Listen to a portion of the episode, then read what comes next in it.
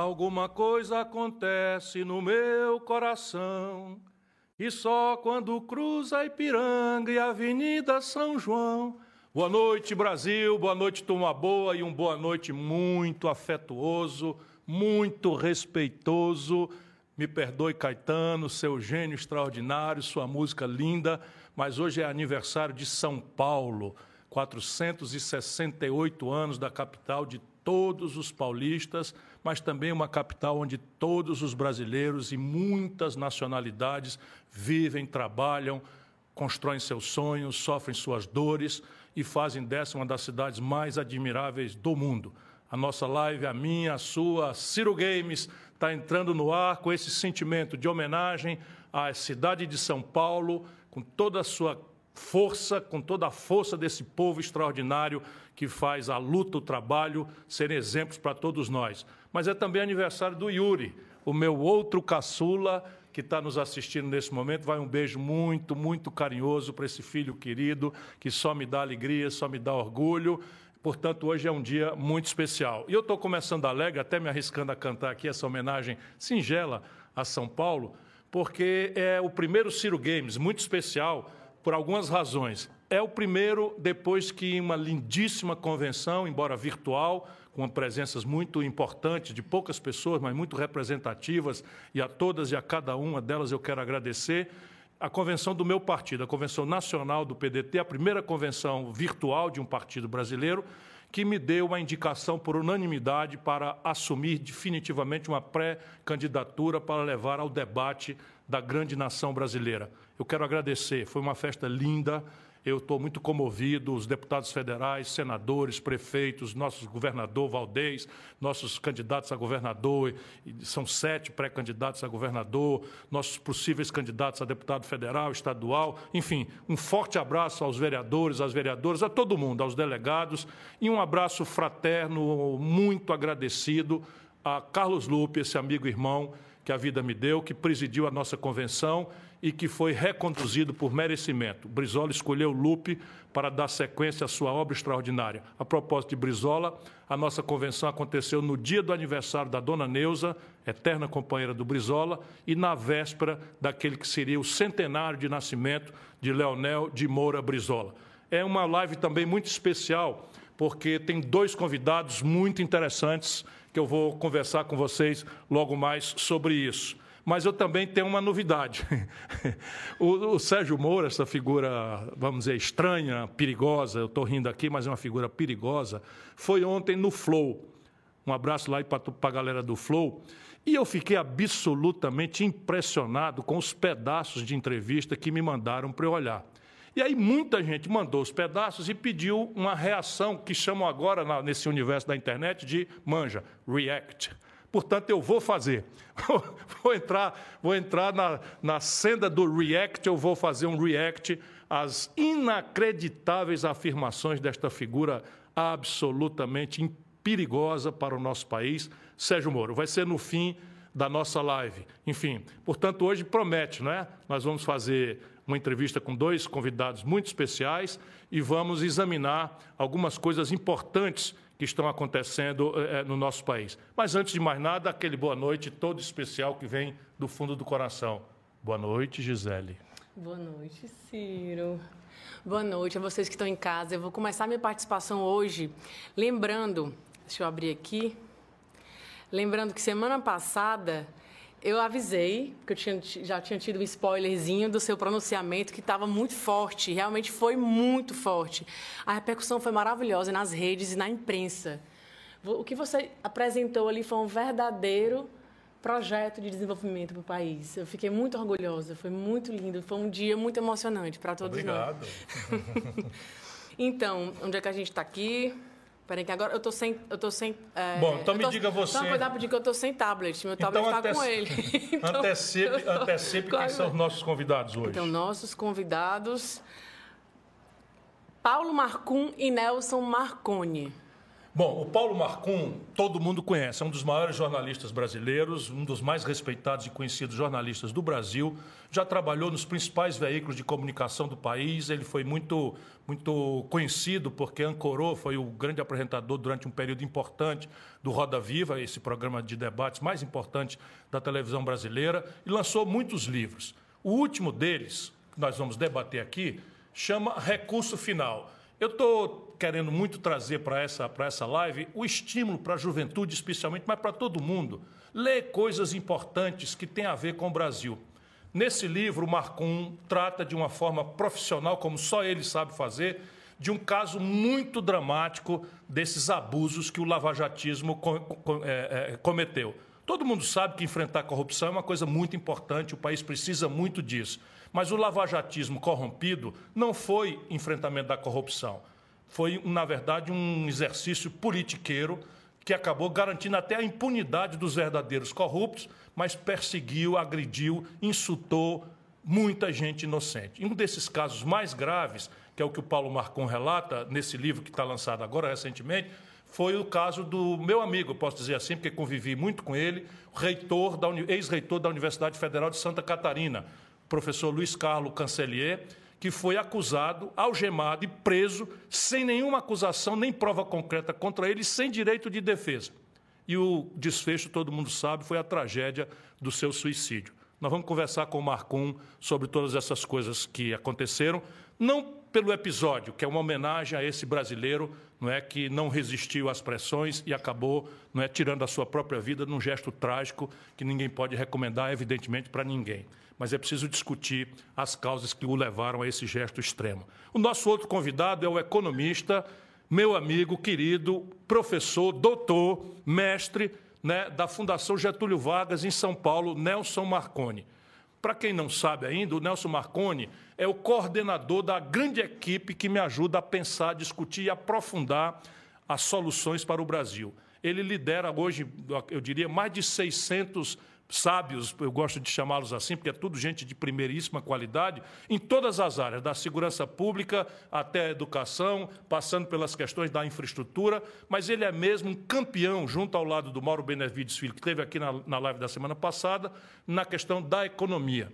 O Nelson Marconi tem a capacidade de explicar com extrema clareza por que, que o nosso país não cresce, por que está proibido de crescer e não vai voltar a crescer enquanto continuar adotando esse modelo econômico que há 30 anos muda Chico, Manel, Maria, muda a cor do azul para o encarnado, do vermelho para o amarelo, a conversa mole de um e de outro é coisa mais diferente, mas o modelo econômico é o mesmo. E modelo econômico, você sabe, é uma coisa prática: salário, emprego, renda, juro do crediário, nome no SPC, aposentadoria. Isso é que é modelo econômico, como é que o país organiza essas coisas todas. E nós sabemos que há 30 anos o modelo em vigor só beneficia uma pequena elite financeira e política e abandona o resto da nação brasileira à sua própria sorte. Nelson Marconi vai nos iluminar mais uma vez com seu talento. São dois grandes convidados que têm muito a dizer sobre esses tempos cruéis que estamos vivendo no Brasil e que reforçam a necessidade daquilo que foi a grande chamada que eu fiz na nossa convenção do PDT.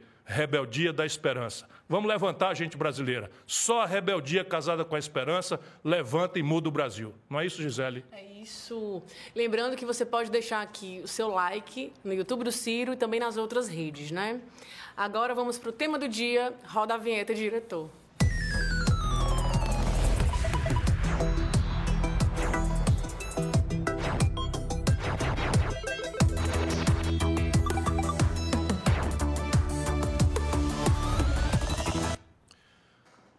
Bom, o tema do dia hoje, necessariamente, é a repercussão extraordinária pela qual eu tenho que agradecer da nossa Convenção Nacional do PDT. Nessa convenção, eu acabei não é, abusando um pouco da paciência das pessoas, mas graças a Deus e a vocês, não é, foi uma audiência extraordinária. Eu quero agradecer a imprensa brasileira, que eu às vezes me queixo tanto, mas que deu uma grande repercussão ao conjunto de ideias que a gente procurou apresentar. Eu falei que nem o homem da cobra, falei por quase uma hora para os meus companheiros convencionais e para todos os que nos acompanharam não é, nas nossas redes sociais. Por que, que eu falei tanto tempo? Eu falei porque eu queria trazer para o povo brasileiro, a partir do PDT, do militante do PDT, a quem não me cansarei de agradecer, né, a, a, a, o carinho, o apoio, a responsabilidade. Eu vou fazer tudo que tiver ao meu alcance para fazer por onde me desincumbir dessa tarefa honrosa, mas muito difícil de quebrar essa polarização de ódio e, e, e, e de, de, violência política que estão desgraçando a nação brasileira.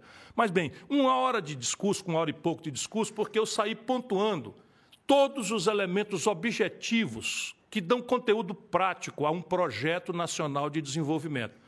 A gente não pode passar ligeiro sobre essas palavras. Projeto é um plano que diz qual é a doença, diz qual é o problema, dimensiona o problema, diz qual é a solução proposta, diz qual é o prazo para alcançar a solução, quais são as etapas que têm que ser alcançadas, diz quanto custa, diz de onde vem o dinheiro, diz qual é o prazo para resolver os problemas e diz a divisão da tarefa, quem faz o quê. Isso é um plano que o Brasil caminha aí é, sem nenhum projeto há muito tempo. É da mão para a boca, a gente achando bom ou ruim. O Brasil não tem projeto para absolutamente nada. Nacional por quê? Ora, porque as condições de produzir, de trabalhar, de empreender, não são globais como a mentira elitista tenta nos impor. Só para vocês terem uma ideia, a taxa de juro lá fora hoje é quase zero enquanto no Brasil está subindo explosivamente e você, meu irmão, paga 350% de juro se usar o SEC especial ou fizer um parcelamento no seu cartão de crédito.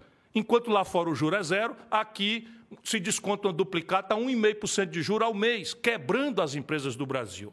Ora, a economia nacional não é global porque a condição tecnológica hoje é um elemento essencial. Você, quando vai decidir o que é que vai consumir de serviço ou de bem, você naturalmente, sem parar para pensar, você escolhe o que há de mais moderno, mais sofisticado. Ninguém mais bate uma. uma ninguém mais escreve, até eu faria falando errado aqui, ninguém mais escreve um, um, um, papel, seja qual for o texto, não é, numa máquina de escrever. Todo mundo quer, quer trabalhar num computador e isso é básico. Ninguém quer trabalhar num, num celular é, antigo que não tem nem sequer a tecnologia 3G, quanto mais aquela que vai aí a chegar a 5G. E a tecnologia hoje, cada vez mais, é uma variável que está se concentrando internacionalmente, deixando o Brasil para trás de uma forma muito perigosa. E desenvolvimento, meu irmão, minha irmã, a gente precisa entender, por isso que eu falo em projeto nacional e desenvolvimento. Desenvolvimento é consequência de um apunhado de decisões. Parte delas envolve riscos, impõe decisões de, de, de, de administração, de alocação de recursos e conflitos políticos. E o Brasil abriu mão de desenvolver, de se desenvolver. Não me canso de dizer, comecei falando lá em Brasília, na convenção. Não me canso de lembrar, para você, meu irmão, para você, minha irmã, entre 1930 e 1980, o Brasil é um dos países que mais cresceu no mundo. Entre 1980 e 2010, o Brasil desacelerou pesadamente. Porém, entre 2010 e 2020, o Brasil parou. Pela primeira vez, nós crescemos zero em 10 anos. Entre 2010 e 2020, estava lá o Lula mandando, com a Dilma e o PT. Depois estava dois anos, o, o, seis anos foi o PT, dois anos o Michel Temer, que o Lula, com seus conchavos, lá como hoje, trouxe irresponsavelmente para a linha de sucessão no Brasil, sem se falar do Eduardo Cunha, e dois anos do Bolsonaro, que foi eleito enganando o povo, porque o nosso povo explodiu não é, de mágoa, de raiva, de decepção com a corrupção e com a crise econômica que o PT produziu. Por isso o Brasil não se desenvolve, por isso o desemprego, por isso a caristia, por isso a inflação, por isso a decadência da saúde, a decadência da educação brasileira, e nós precisamos tratar disso. Bom, eu não vou fazer outra hora de discurso aqui, mas o que eu queria fazer era dar um exemplo daquilo que eu cobro dos outros pré-candidatos. Porque não é possível que nós brasileiros aceitemos que numa crise desse tamanho a gente vá para uma eleição discutir Chico Manel Maria ou lambança. De um lado, Lula com picanha, cerveja, eu, eu, eu fiz, eu aconteci, esquecendo que ele fez e desfez ao mesmo tempo, porque todo mundo tem uma lembrança boa do Lula e todo mundo lembra exatamente o desastre que foi a Dilma. E era a mesma turma. O Lula mandando e dando as cartas, e ele agora quer que a gente esqueça tudo isso e está tentando fazer um grande conchavo sem nenhuma proposta, nenhuma proposta, ou propostas muito superficiais. E ainda é o melhor, hein?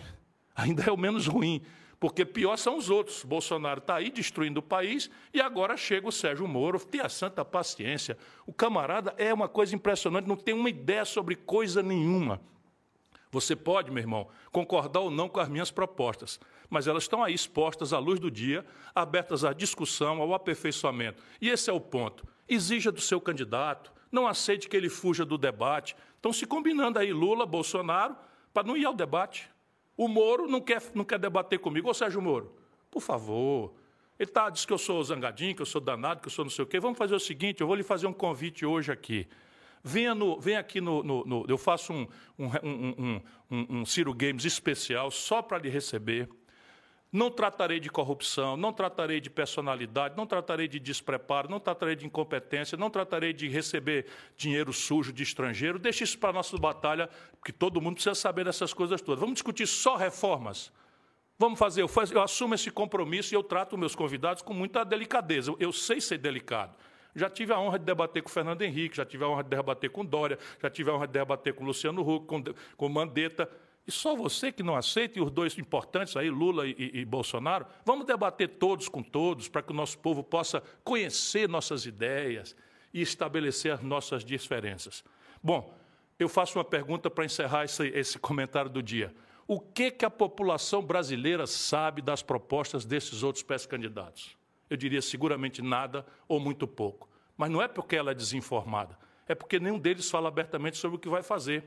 E há duas razões para isso. Alguns desses candidatos não têm a mínima ideia de como tirar o Brasil da crise. E outros não têm o mínimo interesse. Para esses, tudo bem o Brasil continuar como está, desde que uns poucos continuem lucrando sobre a desgraça de muitos. E essa é a tragédia brasileira. Bom, vamos dar sequência aí.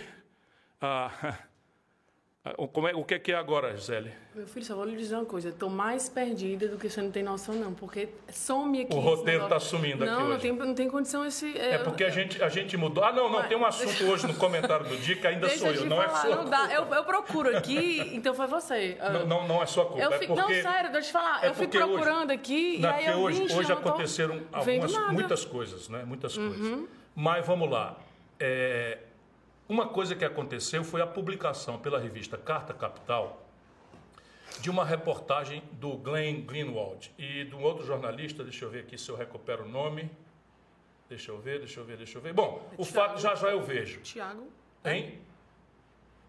Estou te falando. É, não, é, é, porque foram, foram tá aqui. O, e, e, e, nessa reportagem, da, né, vocês podem procurar no site da revista Carta Capital, o jornalista Glenn Greenwald, lembra-se que o jornalista Glenn Greenwald é aquele mesmo que descobriu todas as mutretas dessa turma do Moro e do Dallagnol, que são politiqueiros, que estavam ali tramando, fazendo política na contramão da lei. E acabaram causando aquilo que eu sempre disse que ia acontecer, a nulidade e a impunidade dos verdadeiros corruptos brasileiros, mas fica provado que eles usaram a lei e os seus cargos importantes para perseguir adversários. Bom, agora nessa reportagem traz lá as provas concretas de que há tempo a turma do Moro, a turma do Deltan, Lava, Deltan Lava Jato, no Deltan Dallagnol, né, vem tramando também contra mim e contra o meu irmão Cid Gomes.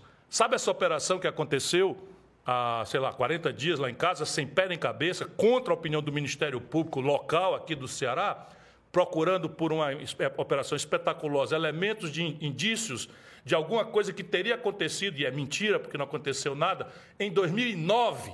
Pois bem, estava ali já, pela matéria que o, que, o, que, o, que o Glenn publicou, é uma denúncia gravíssima. Reproduz trechos explícitos de conversa entre procuradores da Lava Jato, que não deixam nenhuma dúvida sobre como essa operação foi desvirtuada para destruir politicamente os seus críticos e todos aqueles que não rezam pela cartilha da extrema-direita fascista que eles representam. Vamos a alguma das muitas provas publicadas pela Carta Capital. A principal delas é essa aqui, que nós vamos exibir na tela. Veja aí, essa Laura Tesler é uma fascistinha, bom, é uma senhora procuradora da República, eu, eu fico indignado, então vou refrasear aqui. É uma senhora procuradora da República que entra com esse tipo de conversa aí. Pessoal, isso é ela falando. Pessoal, na linha da ideia do arrastão civil, alguém lembra de colaborações que envolvam Ciro e Cid Gomes?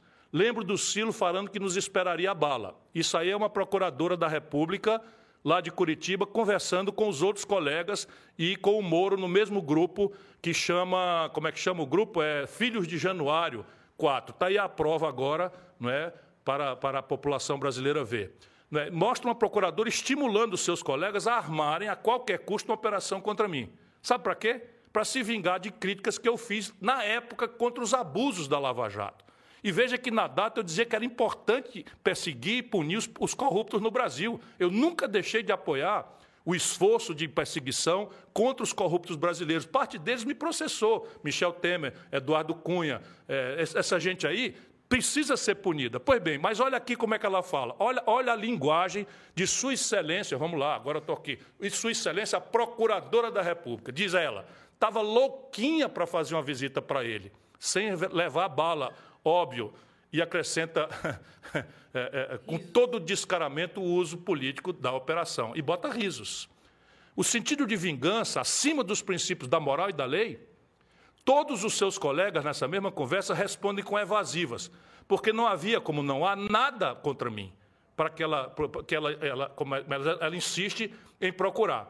Alguém terá alguma dúvida depois de ler essa matéria assinada pelo jornalista Glenn Greenwald, eu me lembrei agora, o Vitor Puggi, que a operação abusiva feita contra mim meu irmão, nesse período agora, há pouco tempo, é remanescente da grupo, do grupo, desse grupo de, de milicianos comandado por Moro e Dallagnol?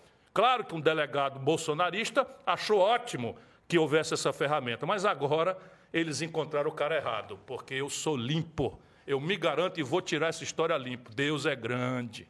Deus é grande. Eu nem esperava que surgisse agora esse elemento que prova de forma contundente a manipulação do Ministério Público, que é uma instituição respeitabilíssima, e do Judiciário, que é uma instituição quase semelhante a Deus, porque julga, os seus semelhantes, para, por essa gente de Curitiba, politiqueiros realmente é, sem nenhum escrúpulo nem honestidade, para usar as suas ferramentas institucionais para perseguir adversários. E ele bota lá outras pessoas, não sou só eu, não. Um grupo que está, portanto, empenhado em destruir reputações, mesmo que para isso seja necessário desvirtuar completamente o devido processo legal, fabricando acusações falsas, fabricando provas, fazendo prisões e operações espetaculosas e, e negando os elementares direitos das pessoas sobre quem pesam suspeições ou acusação. Foi um misto de tudo isso que levou ao suicídio.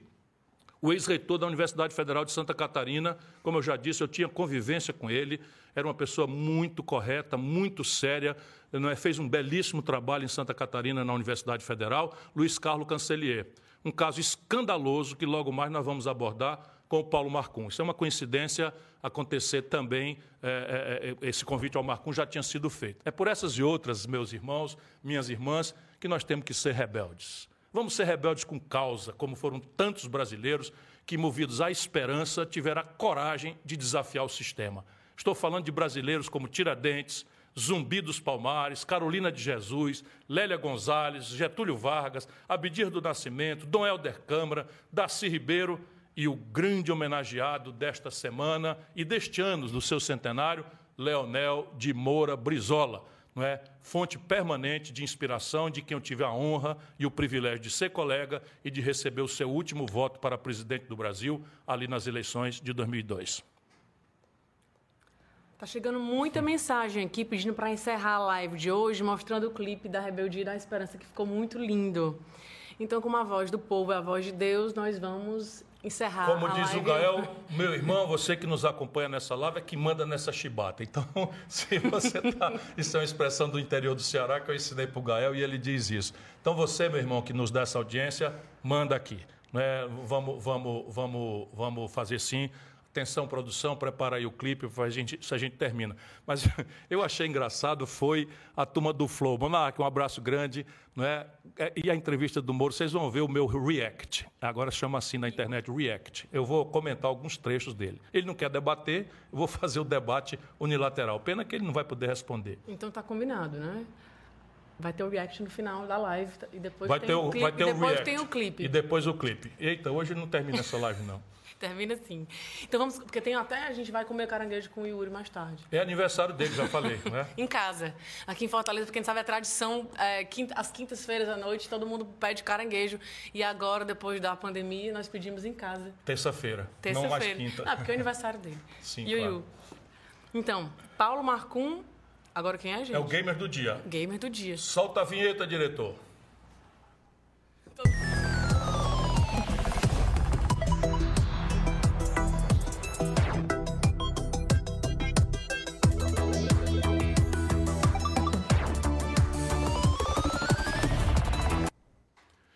Paulo Marcum, muito obrigado a você por ter aceito o convite para participar dessa nossa live. Meu velho amigo, se eu posso chamar assim, é um privilégio unilateral. Você que é um jornalista, dizem que jornalista não tem amigos, mas eu sou seu admirador de longa data. E é sempre um prazer conversar com um jornalista qualificado como você, que está sempre em busca da verdade, doa em quem doer. Boa noite a você, obrigado por ter aceito o nosso convite. Boa noite, eu que agradeço aí o convite e a oportunidade. Marcon, acho que nós podemos chamar o seu livro mais recente, eu estou devorando aqui, não terminei ainda, Recurso Final. A capa, não sei se dá todo mundo para ver, chama Recurso Final. Eu posso chamar esse livro de um livro denúncia sobre os abusos cometidos pelos excessos do lavajatismo e que levaram então o reitor da Universidade Federal de Santa Catarina, Luiz Carlos Cancelier, a cometer o ato extremo de tirar a própria vida. Você poderia fazer um resumo dessa história para nossos ouvintes, telespectadores, internautas? Claro. É, bom, eu, eu, não, eu, te diria o seguinte: a minha intenção não foi fazer um libelo nem uma denúncia. Né? Eu, na verdade, comecei a estudar esse assunto porque eu morei 20 anos em Santa Catarina, em Florianópolis, conheci o reitor quando ele ainda era assessor político. Aliás, você foi adversário político dele no tempo de estudante. Né? Quando ele foi candidato numa chapa da Uni, você foi numa outra chapa. E, e ele era ligado ao, ao Lélio Rosa, que era é, seu correligionário naquela época, e o Lélio ganhou dele nas eleições locais. Tá? Mas eu, a minha, o meu contato com ele foi muito superficial.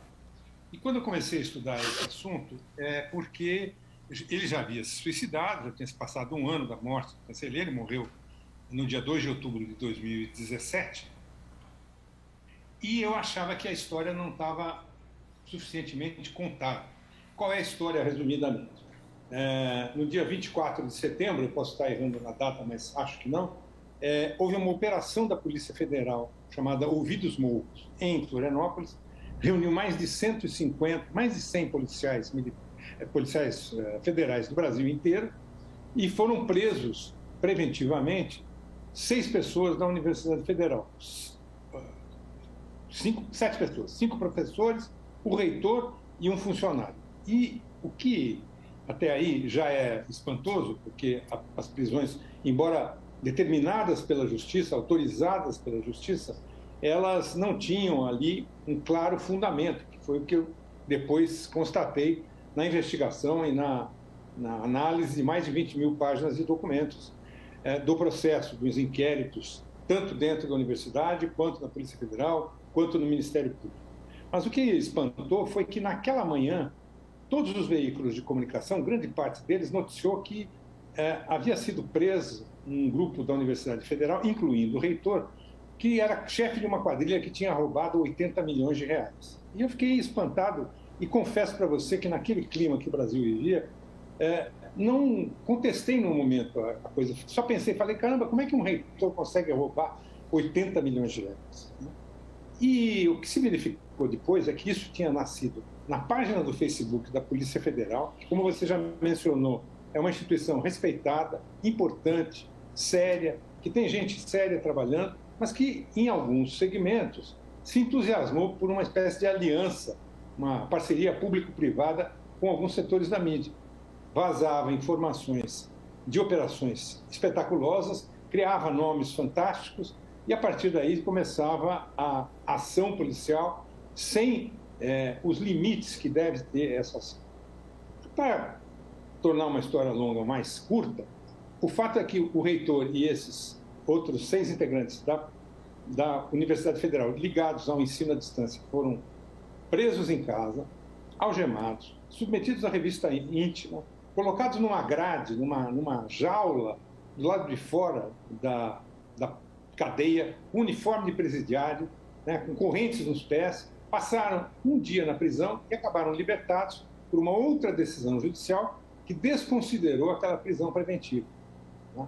A prisão foi determinada, ao contrário do tempo da ditadura, não era um sequestro, foi uma prisão autorizada pela Justiça, pedida pela Polícia Federal, na operação comandada pela delegada Érica Marina, que é autora, inclusive, da marca, digamos, Lava Jato, né? participou dessa operação lá atrás e depois em Curitiba.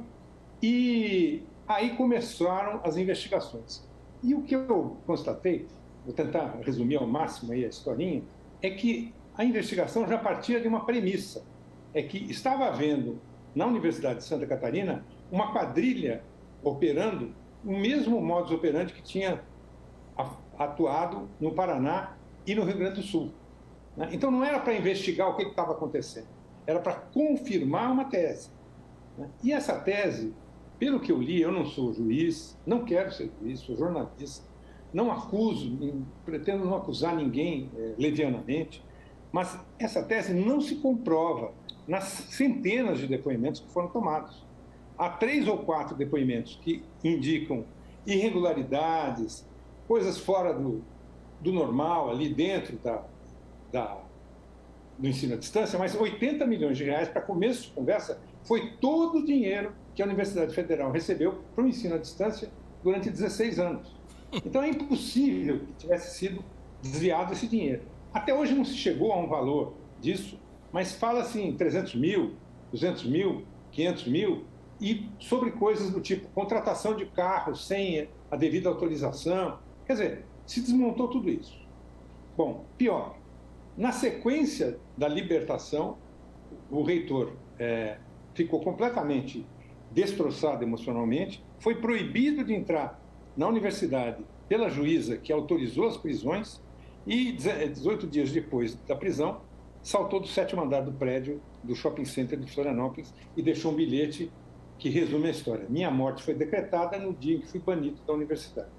Isso mudou, e é isso que o livro mostra um pouco, a, maneira de certas ações da Polícia Federal. Eu diria que, inclusive, a ação recente de que você, Ciro, me permita chamar de você, e o seu irmão Cid Gomes foram alvo, já não teve o mesmo estilo de é, divulgação que teve aquela. Teve uma série de coisas muito discutíveis e duvidosas, eu não acompanho suficientemente para julgar aqui, né? mas você mesmo se declarou, mas a imprensa, que naquela ocasião, há três anos, quatro anos atrás, né? três e pouco atrás, havia assinado embaixo da tese, mudou de posição. Então o livro conta essa história, procura ficar, como diz um, um, uma pessoa aqui, né? no, no, no, nas quatro linhas do campo, não vai para além disso, mas eu acho que dentro disso mostra isso que você mencionou, que essa determinação de que todo mundo é culpado, até preliminarmente, até prova em contrário, e não todo mundo é inocente até prova em contrário, é que faz muito mal ao Brasil, que felizmente está começando a mudar. Confere, Marcum, que o reitor foi preso, algemado e nessa constrangimento todo, sequer tendo sido antes ouvido ou, ou avisado de que havia qualquer tipo de investigação suspeita? Exatamente, exatamente. Pior, ele ainda é acusado de é, obstrução da justiça por uma decisão que ele tomou de avocar um inquérito interno da universidade, da corregedoria, do corregedor que havia sido nomeado recentemente, que tem uma participação muito importante nessa história, muito discutível, mas ele, ele foi é, acusado de obstrução de justiça quando ele tomou uma decisão, do ponto de vista jurídico, apoiada no procurador da universidade, à luz do dia, para dizer o seguinte: olha, esse inquérito aqui, que está correndo em segredo na corregedoria, eu quero trazer para a reitoria. Os documentos que ele recebeu, que foram subtraídos às partes que, que acusavam o próprio reitor, não indicavam, obviamente, que ele tivesse qualquer tipo de envolvimento. E, aliás, até agora não ficou provado esse envolvimento. Então, é uma acusação bastante frágil, né? e que é isso, se apoiou, de um lado, num, num clima que foi criado naquela época, e, em segundo lugar, numa certa omissão da imprensa, que, quando veio essa informação, em vez de dizer, espera um pouquinho, vamos, vamos olhar direito isso aqui, não, passou para adiante a, a, a conversa de uma maneira absolutamente inaceitável. Para mim, não resta a menor dúvida de que o reitor Cancelier foi vítima de um crime contra a sua honra, uma arbitrariedade. Sou eu, sou eu que estou dizendo, não é você, e eu recomendo que todos leiamos o livro pela história trágica em si, mas por, essa, por esse olhar de um jornalista experiente, vivido, sério, respeitado e que não, não faz panfleto. Está apenas examinando, e eu acredito que, como os, os outros livros que eu destaquei aqui, o Marcum está ajudando a gente a construir um caminho de uma democracia mais madura no Brasil. Porque o papel da imprensa é denunciar as mazelas, mas essa denúncia das mazelas há que ter critério. e é, e é, basicamente, pelo que eu entendo, pouco que eu já li no livro, é esse encontro entre uma polícia apressada, né, um, um, ju, um judiciário justiceiro que descuida da, dos protocolos da lei e um jornalismo também espetaculoso que acabou causando essa tragédia. Mas vamos, vamos, vamos colocar aqui: se for, como eu acho, um crime contra a honra, esse crime ficou impune. Mas você me corrija se eu estiver errado. Não houve nenhum pedido de desculpa, muito menos qualquer punição à delegada que comandou essa operação, chamada Érica Marena. Eu levantei aqui. Ela é uma das estrelas da Operação Lava Jato, totalmente ligada ao Sérgio Moro, me corrija se eu estou errado. E eu descobri, inclusive, que o Moro levou essa cidadã para um cargo importante quando estava ele, Moro, no Ministério da Justiça do Bolsonaro. Confere? Exatamente.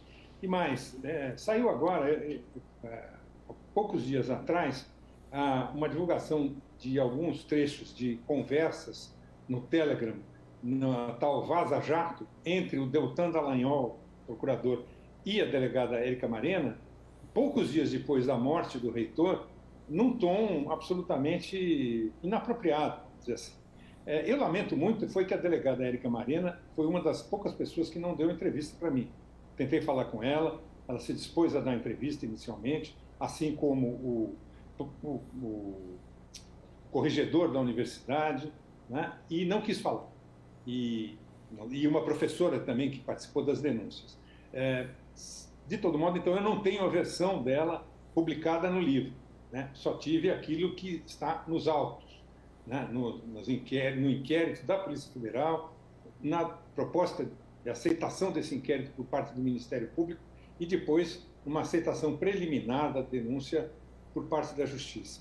Mas eu acho que assim, é, o, que, o que torna grave é, é, esse episódio é esse fato de que, em busca aparentemente de notoriedade, né, certas ações é, de investigação deixam de lado o direito de defesa preliminar das pessoas. Quer dizer, se tivesse sido ouvido e chamado para depor, certamente o reitor, que era um homem de consenso, de diálogo, de entendimento, um sujeito super tranquilo, não teria se furtado a isso. Né? E ao que eu não, também não sou advogado, não entendo nada disso, a não ser como jornalista, mas é o seguinte: o que faz a determinação da prisão preventiva, normalmente, é para evitar que se uh, destruam provas, para evitar que a ação do acusado comprometa a investigação. Ora, no caso, eram acusações antigas, em primeiro lugar, e, em segundo lugar, não tinha nenhuma indicação de que o reitor pudesse fazer isso. Mal comparando, é o que aconteceu no caso da, da investigação que envolveu você e seu irmão. Quer dizer, pegar uh, o celular de hoje para encontrar documentos de 10 anos atrás, né, com provas disso, não faz muito sentido. Né? Então, eu acho que assim, é, nós corremos o risco, eu acho que a gente viveu um momento em que o Brasil achava que, ou parte do Brasil achava que a coisa se resolveria pela decisão e pela vontade de meia dúzia de iluminados, de pessoas que, em defesa do bem e da moralidade, iam resolver a coisa, pouco importa as acusações, é, as formalidades, entre aspas, né, tudo, toda essa coisa. E ao, a gente constatou hoje que grande parte dessa ação se dissolve justamente por essa a, fome, por essa vontade de aparecer e de garantir essa coisa. Isso para dizer o mínimo, porque o que está na Vaza Jato é mais do que isso, certo? Existe um projeto político de uma instituição, no caso o Ministério Público e setores da Justiça, ou de parte do Ministério Público, que não deveria ter projeto desse tipo. Marcum, você como um jornalista isento, experiente, e essa é uma obra jornalística, até aqui que eu pude ver, aprofunde um pouco mais para, para o brasileiro médio que está nos ouvindo, esse, esses dois conjuntos de valores. Quer dizer, você tem um jornalista, ele tem um, uma missão republicana, que é apontar os, os erros, os, os defeitos, as contradições da vida pública, especialmente. E nesse aspecto, ele tem uma briga ali contra o tempo, a ideia de que tem que, que estabelecer a notícia. Qual é o limite não é, de, de, de que o jornalismo deve ter entre essa justa uh, pretensão de sair antes com a notícia, portanto, uma certa pressa, não é? e aquele outro limite que respeita aquelas franquias que o mundo inteiro pacificou a presunção da inocência, ouvir os dois lados, né, dar a palavra ao acusado, dar o ônus da prova àqueles que estão acusando. Isso não é uma invenção do Brasil, isso é uma invenção pacificada pelas trágicas experiências que a humanidade vivenciou. Como é que a gente pode tirar para o futuro? Você está correto, não adianta a gente ficar remoendo o passado, mas isso é um exemplo, esse sacrifício, essa dor que a família, que os amigos, entre os quais modestamente eu me incluo, o Lélio, que era meu contemporâneo no movimento estudantil, hoje é desembargador no Tribunal de Justiça de Santa Catarina. Eu convivo com essas pessoas e sei que o, que o, o Cavalier, o Cavalier, o reitor, era uma pessoa séria. Não, não há a menor chance dele se envolver numa falcatrua dessa natureza. Mas, enfim, fale para nós como é que o jornalista, um jornalista como você, está aqui com uma informação que um delegado, não é, quebrando os seus deveres funcionais, lhe passa a informação. Como é que você recomenda que um jornalismo haja nesse aspecto? Olha, Ciro, eu tenho muita. Eu estou com. Vou fazer 70 anos esse ano. Tenho 50 de profissão, né, já realizados. Eu tenho muito cuidado de não me posicionar como o professor, como dono, dono da verdade, e, e, na minha própria carreira já tenho coisas que fiz no passado que não repetiria hoje em dia é, se pensasse novamente. Mas eu acho que assim, o que acontece e se radicalizou a partir da, do surgimento das mídias sociais, da crise da grande imprensa, etc., é que a, a pressa, nesse caso, é, não é a melhor conselheira. Ponto número um. Ponto número dois. Quer dizer, é sempre necessário a gente pensar diante de qualquer acusação, né, de, de qualquer é, informação, quem é que, que, que se beneficia com essa informação. Né? E hoje em dia, nós jornalistas somos, na verdade, secundários nesse processo, porque as redes sociais têm um papel tão grande e, eles, e elas são tão manipuladas, e isso está tão evidente né, por esses escândalos todos, não só no Brasil, que, que a gente acaba servindo eh, de interesse, a interesses que não são uh, os do Brasil, nem muito menos do leitor, do internauta, do espectador. Né? Então, eu acho que assim, bom senso é fundamental, ponto número um. Segunda coisa, é algo que a gente aprende em casa, que é uma certa, um certo código ético que eu acho que deve existir e que não é estabelecido por lei. Né? E o terceiro são exemplos do exterior, realmente, como você menciona. Quer dizer, só para citar o contraponto disso, nós estamos vendo agora, recentemente, um grande escândalo envolvendo políticos do mundo inteiro, chamado Pandora Papers. Um trabalho colaborativo de jornalistas de muitos países, a partir de pesquisa, de informação, de análise, de interpretação dos dados. Agora, alguém que acompanhou, e eu acompanho um pouco isso, essa divulgação dos dados do Pandora Papers, viu acusações como as que foram feitas, por exemplo, no caso da Operação Rio dos?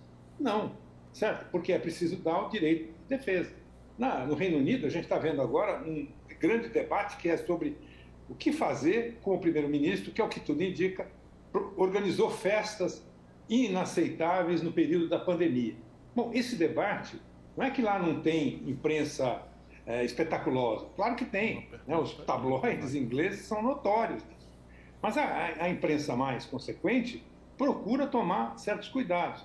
Eu penso que às vezes a gente aqui no Brasil, né, a gente jornalistas, deixamos isso de lado em função de falta de apuração, de investigação, de bom senso e de buscar notícia a qualquer preço. Hoje em dia ainda tem uma coisa pior, que é o seguinte: todo mundo, né, ou quase todo mundo, que tem espaço nas chamadas redes sociais, nos YouTube da vida, nos canais que se, de notícia que se multiplicam, tem que ter lá.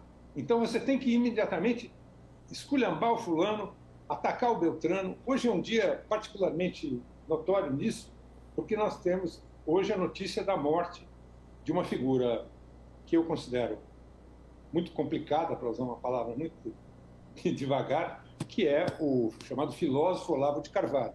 Agora, vai ver como é que, como é que reage a alguns, alguns colegas. Né? Ou é espinafrando e esculhambando totalmente, ou a pessoa ou enaltecendo. Né? Então, nesse sentido que você menciona de que nós vivemos no Brasil um momento de muita polarização e essa polarização não é o melhor caminho, eu concordo plenamente. Eu acho que assim, é, sem, sem tomar partido. Eu, não, eu também não acredito em jornalista isento. Acho que todo mundo tem lado, e quando não tem, é, desconfia porque você vai ver que ele acaba tendo. Mas eu acho que assim, o caminho para se discutir as coisas, para se debater, é realmente o debate de ideias e de opiniões, né, de pontos de vista, de propostas. Né? Isso nem sempre acontece. E é bom que aconteça. Né? Não sei se isso vai funcionar em 2022, mas é importante que funcione. Bom, eu recomendo que todo mundo leia esse livro, mas vou fazer uma pergunta ao velho jornalista experiente, embora na plenitude das suas energias. Não é? Como é que você interpreta, e fique à vontade se, se, se, se de, por alguma razão não lhe convier a, a, a, resposta. Mas como jornalista que conhece a vida brasileira, estava na luta aí da democratização, acompanha tudo isso por dentro, conhece com, criticamente, com distanciamento de um jornalista que já não, já não tem mais não é, contradição, é, é acatado e respeitado por todo mundo. Como, é, como é que você interpreta esse itinerário? Um juiz é, usa a toga e condena um político, em seguida, pouco importa se havia razões ou não, nós acabamos vendo, na mesma sequência, vai ser ministro do, do, do, Bolsonaro, que é o caso do Moro, vai ser ministro do Bolsonaro, que é o político que se beneficiou, depois é, é demitido e vai trabalhar numa empresa estrangeira cujo faturamento, 78%, vem de administrar a massa falida das empreiteiras Odebrecht, OAS e Galvão, que ele, pelas suas sentenças, quebrou. Se você não tiver à vontade, não me responda. Mas como jornalista, como é que você vê este episódio, esse, esse itinerário? Olha, eu te digo que eu vejo como cidadão, mais do que como jornalista. Eu acho o seguinte: eu torço para que Sérgio Moro, em primeiro lugar, tenha, nesse processo que ele está vivendo hoje, de se transformar de, de, de ex-juiz e consultor né, de empresas em político, que ele tenha um bom tratamento por parte da imprensa e, se houver alguma irregularidade, por parte das autoridades. E, em segundo lugar, que ele se submeta, se for levado a, a julgamento nas urnas, que se submeta ao resultado eleitoral, seja ele qual for. Eu acho que o mais grave do que pode acontecer hoje no Brasil é algo que está acima das disputas se é, como você diz, Chico, Manel ou Maria. É o seguinte: seja quem for a regra do jogo da democracia, e olha que tem muita gente que lutou muito pela democracia, eu modestamente me incluo entre esses, é, a regra da democracia é quem ganha, leva. Essa regra está ameaçada hoje, publicamente ameaçada por declarações reiteradas do atual presidente da República. Isso eu acho que é o caso mais grave. Quer dizer, o, o, o, digamos assim, a trajetória do Sérgio Moro ela será submetida ao escrutínio, se ele for candidato a presidente efetivamente, no processo político, no debate, inclusive por pessoas como você. Sabe? Não vai ter como, pode, pode fugir do debate se quiser, então, mas, mas a, a campanha política coloca isso em debate e discussão, isso já está sendo discutido na mesa de bar, embora a política não esteja nesse, nesse momento ainda da eleição. Né? Agora, cumprir a regra do jogo, garantir a eleição e que cada voto seja assegurado é fundamental. E para isso é preciso fazer com que é, as, as autoridades exerçam o poder. E essas autoridades incluem, inclusive, aquelas que têm, por determinação oficial, o direito de usar armas, certo? Que não é o nosso caso. Então, eu acho que mais grave do que isso, não é, não é fugindo da tua pergunta. Não, claro. Mas, assim, acima disso, eu acho que esse é o ponto essencial né? E espero que ele, Sérgio Moro, tenha essa compreensão também, porque isso é, é fundamental. Né? Se entrar num jogo, você quer, no meio do jogo, dizer assim, ok, mas se eu não ganhar, não vale mais a regra, aí, aí não dá, né? aí está difícil. Paulo Marcum, muito obrigado a você. Recomendo a todo brasileiro que queira conhecer essa relação complexa. É um caso, é uma novela trágica, mas é basicamente um tratado, eu diria, pela qualidade do texto, pela profundidade. 20 mil páginas ele examinou, consultou todo mundo, quem, quem pôde falar, falou, enfim. É um trabalho absolutamente relevante para esses tempos difíceis que nós estamos vendo, em que ele vai ao ponto, a partir de um caso concreto, né, de como é que deve ser essa relação entre as autoridades do judiciário, as autoridades da polícia, o direito e a imprensa. Muito obrigado, Marcon, pela sua participação. E, Eu que agradeço. Boa sorte. Se cuida bem aí. Um abraço. Bem. Sabe o que me impressiona, Gisele, é que depois de tudo o que o Marcon documentou, ainda tem gente que acredite que esse Moro e que essa turma dele não é, é, é, estejam, possam se colocar acima do bem e do mal. Meu irmão, meu irmão, vamos, vamos, vamos botar a mão na cabeça, não é? O Brasil não aguenta esse tipo de aventura, não. Essa turma não tem nenhum preparo, nenhum compromisso com a democracia, nem com a aplicação da lei. Como é que pode? Você se imagina agora se o juiz do jogo Palmeiras e Corinthians, né? vamos ficar ali na, nas homenagens a, a São Paulo. Palmeiras e Corinthians, a gente fica sabendo que o juiz está acertado com um dos lados e vai ganhar vantagem para ficar de um dos lados, acaba o futebol para ficar aqui numa comparação mais ao gosto do Lula. Mas falando sério, não dá para botar a picareta disputando a presidência do Brasil com esse nível de irresponsabilidade. Recebendo consultoria de estrangeiro e esconde. Isso, bom, bom, vai ter o, como é? React. Sim, sim, no fim, daqui a pouco, daqui no a fim pouco. vocês vão ver o react. Eu da... vou falar coisas práticas. E todo em cima da entrevista do ex-juiz Sérgio Moro no Flow. A turma do Flow, vamos combinar aí, chama eu e o Moro, rapaz. Vocês fazem o seguinte, leva nós dois lá. Ele disse que eu, que eu sou agressivo e tal. Que conversa é essa? Eu sou uma pessoa do ramo, sou da política. Eu, enfim, quem é que se comporta de forma mal criada, a população não gosta, não. Eu sou duro. Verdades são ditas. Por quê? Porque eu não tenho rabo de palha, Sérgio Moro. Ô, Flow, vamos lá, faz aí o debate. Eu vou lá com vocês e vocês não deixam. Qualquer coisa que eu passar da conta, vocês dizem: olha, está errado, não pode ser. Vamos fazer um debate aqui sobre ideias para o Brasil. Bom, estou pedindo ao, ao, ao Flow ao Monark, né? que aliás eles me deram o nome do Ciro Games. Foi é, o Monark que deu o nome do Ciro Games aqui. E eu quero dizer, eu vou lá no Flow com o Sérgio Moro para a gente fazer uma discussão. E quem for podre que se arrebente, mas eu vou discutir é o despreparo. Bom, vamos lá. É isso. Então vamos chamar nosso segundo convidado, queridíssimo. Vamos chamar o nosso querido Nelson Marconi. Está no ar, Nelson Marconi? Professor tá Nelson Marconi. Bom, professor. Sim, Professor, muito obrigado aí pelo seu tempo. Desculpa a demora aí, é porque o livro do Marcon, de fato, Isso. me mexeu muito com o meu coração nesses tempos de Brasil, por tudo que tem acontecido com todo mundo e o que aconteceu recentemente comigo. Mas eu vou reagir com muita força, não vou, não vou deixar que esse tipo de gente me abata, não. Você, Nelson, numa entrevista recente, é, aliás, brilhante como sempre, você lembrou que o Brasil está vivendo o pior dos mundos. Foi na Folha de São Paulo por causa de uma política econômica, vou pegar aqui, completamente equivocada, que não investe nem no crescimento do país, nem no combate à inflação. Explica melhor isso para o nosso povo. Bom, boa noite para você, Ciro, para a Gisele, é um prazer aqui estar com vocês. Boa noite para todo mundo que está nos escutando. Eu estava escutando também aqui a, a entrevista, a conversa que teve com o Marcon, realmente é um absurdo, né? É um descalabro que acontece aqui e isso dá, inclusive, margem para que outros, eh, vamos dizer, políticos, outros aventureiros e outros mais experientes também acabem ganhando espaço aí nesse processo, né? Mas vamos falar de economia, que acho que é por isso que você me chamou aqui. É, bom, realmente eu falei né, que, que o governo tem uma estratégia do governo de política econômica é realmente um fracasso, porque a gente nem cresce nem combate a inflação. Né? Por quê? Porque, primeira Primeiramente, porque o que a política econômica que o governo faz é uma política econômica que ela, de forma nenhuma, ela está orientada para o crescimento. Né? É, para a gente voltar a crescer, a gente precisa estimular o que a gente chama de demanda, né? Precisa estimular as pessoas a consumirem, as empresas a investirem, para terem mais lucro, terem mais receita, contratar mais pessoas. Né? É assim que a gente sai de uma crise, né? ou que a gente já vinha enfrentando antes da pandemia e que se agravou mais com a pandemia.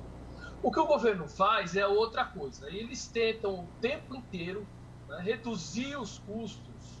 Lógico que eles não conseguem, né, porque eles são competentes e tal, mas o que eles tentam é ficar tentando reduzir custos, reduzir custos, né, é, é fazendo, é, tentando dizer que as reformas é que são o problema, flexibilizando mais, para tentar com isso, né, achando que isso vai levar à recuperação da economia.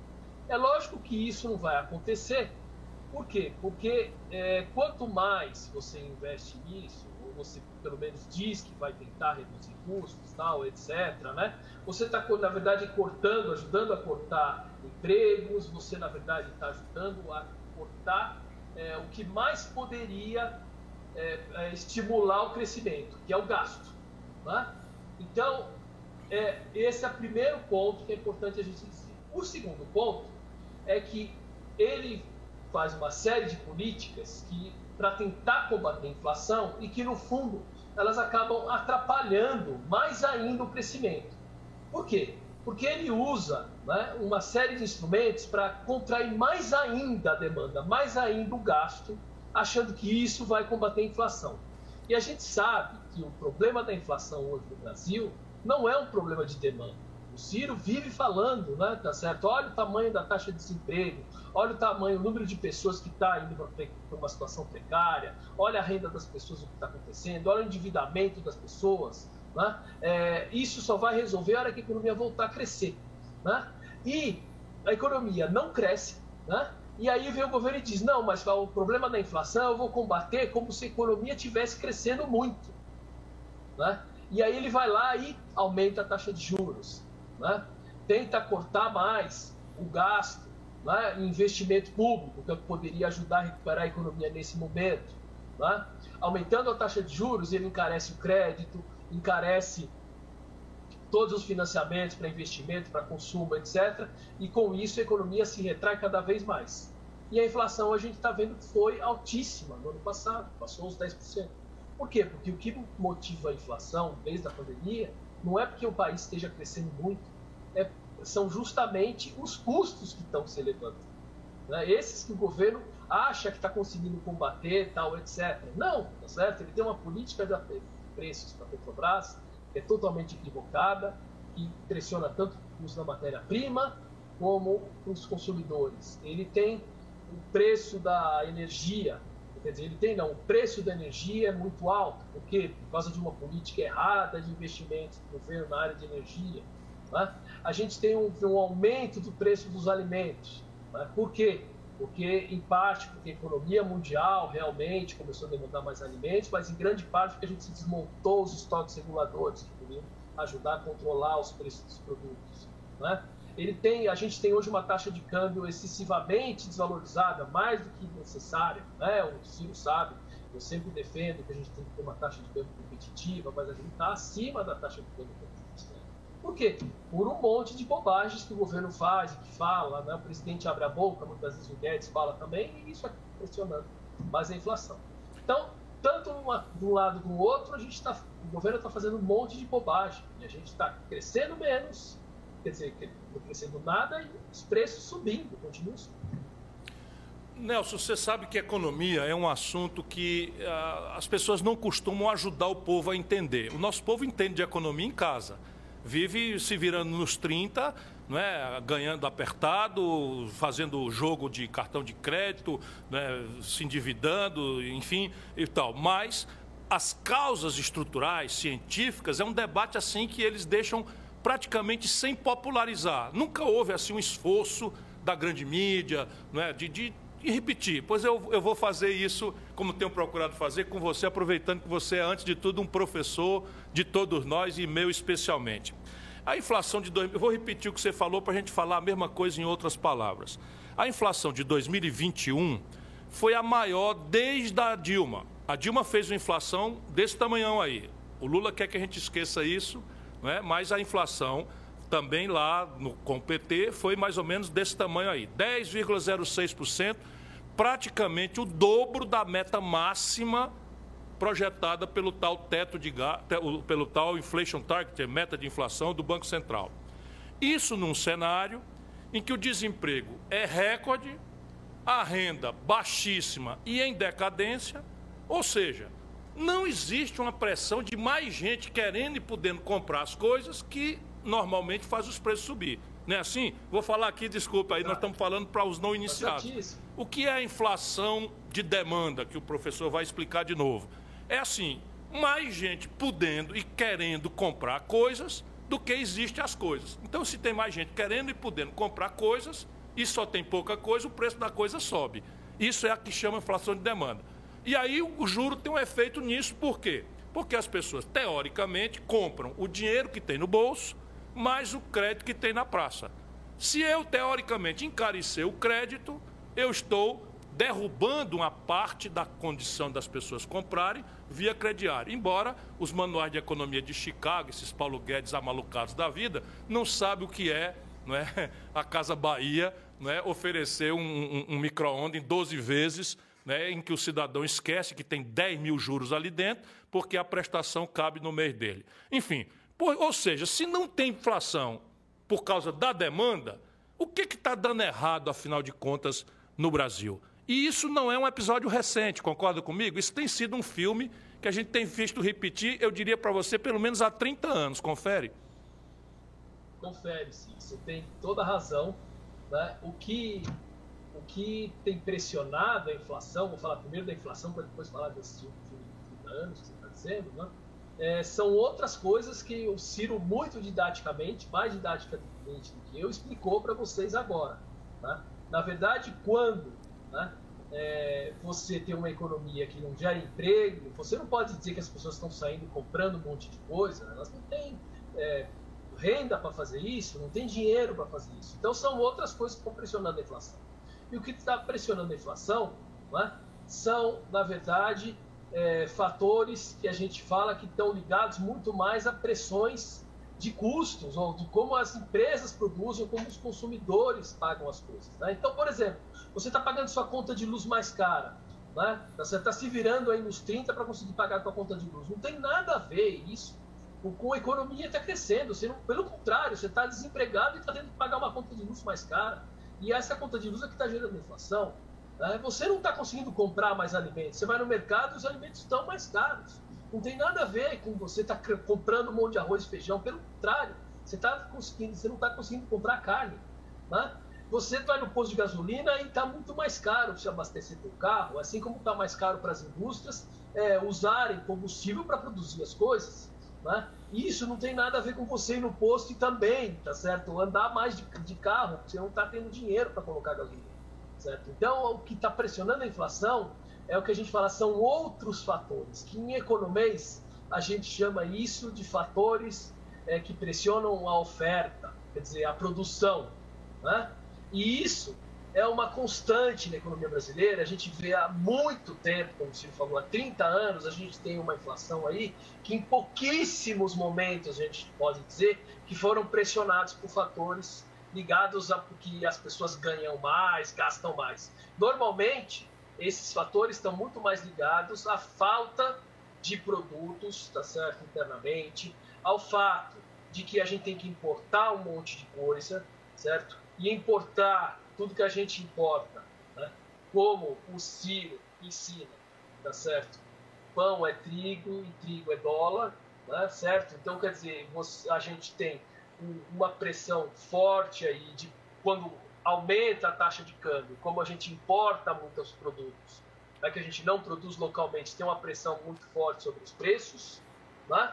e a gente tem uma falta de, vamos dizer, de, é, de crescimento do que a gente chama de produtividade na economia. O que, que é produtividade? A né, produtividade é quando a economia cresce, as empresas produzem mais, então todo mundo vai ganhar nesse processo. As empresas vão ganhar, os trabalhadores vão ganhar, então as empresas vão poder, né, tá certo, é, é, organizar melhor sua produção, né, vender melhor seus produtos, reduzir seus custos e aí vão poder vender mais barato. Faz muito tempo que a economia brasileira não cresce de forma consistente e isso impede a gente né, de, na verdade, ter uma, uma produção que seja mais estruturada, que atenda melhor a população. Né? Esse problema dos importados, Chico, acho que vale a pena a gente falar mais um pouco. Bem, você falou isso que... É um... Oh, perdão, perdão, lhe interrompi? Não, não, não, não, Você falou em crescimento. Eu me lembrei aqui que um estudo recente, divulgado pela, pela ONU, pelas Nações Unidas, prevê que o desempenho da economia brasileira nesse ano de 2022 vai ser o terceiro pior do mundo. Nós vamos, nós vamos ganhar, acho que de Mianmar e o outro país eu não lembro. São 180 países da ONU e ela está anunciando que o Brasil não cresce nem um terço de 1%. Você acha que é por aí mesmo esse estudo ou ele está meio pessimista? Não, ele não está pessimista. Normalmente esses estudos dos órgãos oficiais, né, é, Nações Unidas, Banco Mundial, eles acabam sendo até é, mais é, um pouco otimistas do que quando a gente vai ver depois o número que realmente ele acaba sendo divulgado, acaba sendo divulgado. Né? A gente não tem realmente condição infelizmente, de crescer muito. Veja bem, com endividamento das famílias alto, né? ninguém tem poder de consumo. Com endividamento das empresas alto, elas não têm dinheiro para investir. Né? Com o país né? muito toda a, a, saída né, que poderia ocorrer, ou vamos dizer, a gestão da pandemia adequada, a gente vê que tá, continua inadequada. A gente olha agora, né, empiricamente, empiricamente quer dizer, a gente olha na rua agora, a gente vê que a rua está vazia esse mês. Né? Tá certo? A gente vai tomar um tombo de novo no de atividade esse mês aqui, os serviços e tudo mais. Por quê? Porque está todo mundo em casa por causa da Omicron. Ah, tudo bem, a Omicron é um problema mundial, tá certo? Mas será que a gente podia estar enfrentando isso melhor? né, fazendo mais testes, testando mais, né, tendo políticas de acompanhamento melhor, para a gente ver como a gente lidar com isso, né, para a gente não ter de novo passar por esse mesmo problema. Eu mesmo agora, para você ter uma ideia, estou saindo da Covid agora aqui, acho que milhões de brasileiros estão saindo da Covid também. Né, e está todo mundo é, dentro de casa por conta disso. Né. O, então, isso também vai continuar atrapalhando. Além disso, né, o governo que deveria, nesse momento, olhar para a situação e falar: olha, eu tenho um papel importante a desempenhar agora. Eu é que vou puxar a retomada.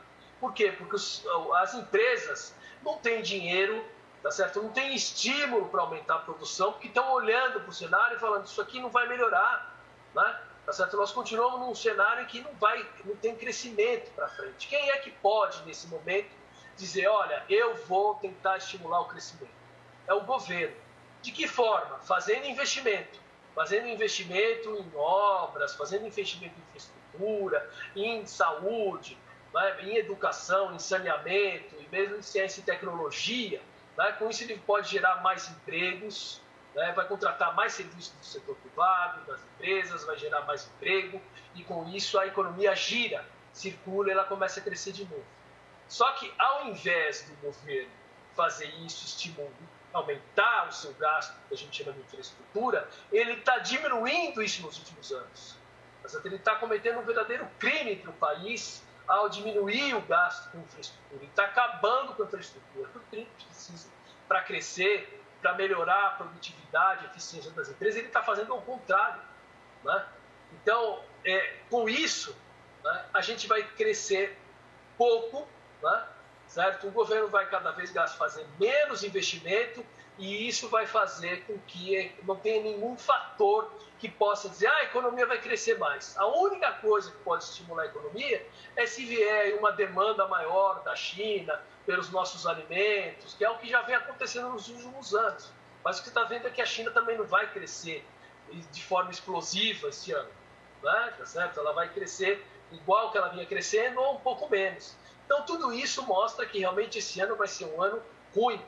Né? Somada a isso a gestão da política econômica, os erros contínuos do governo, né? as atrapalhadas, as coisas que o presidente fala, tudo isso atrapalha. Quer dizer, então esse ano aqui, infelizmente, vai ser um ano de baixo crescimento para o país de novo.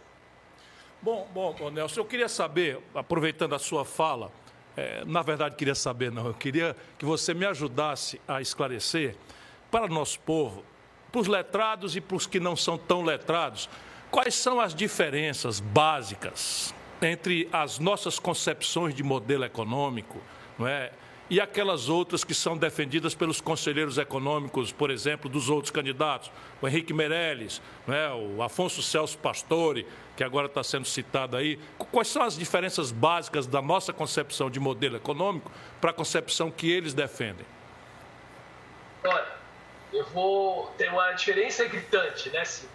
E é bom a gente explicar isso para as pessoas. Eu vou tentar ser o mais didático possível, vocês vão me perdoar se eu não conseguir. Aí o Ciro, que é um mestre nisso, vai poder depois me corrigir aqui e explicar melhor para vocês o que eu vou falar. Ele é meu Mas mestre, gente... ele, ele é que é meu mestre, preste bem atenção aí.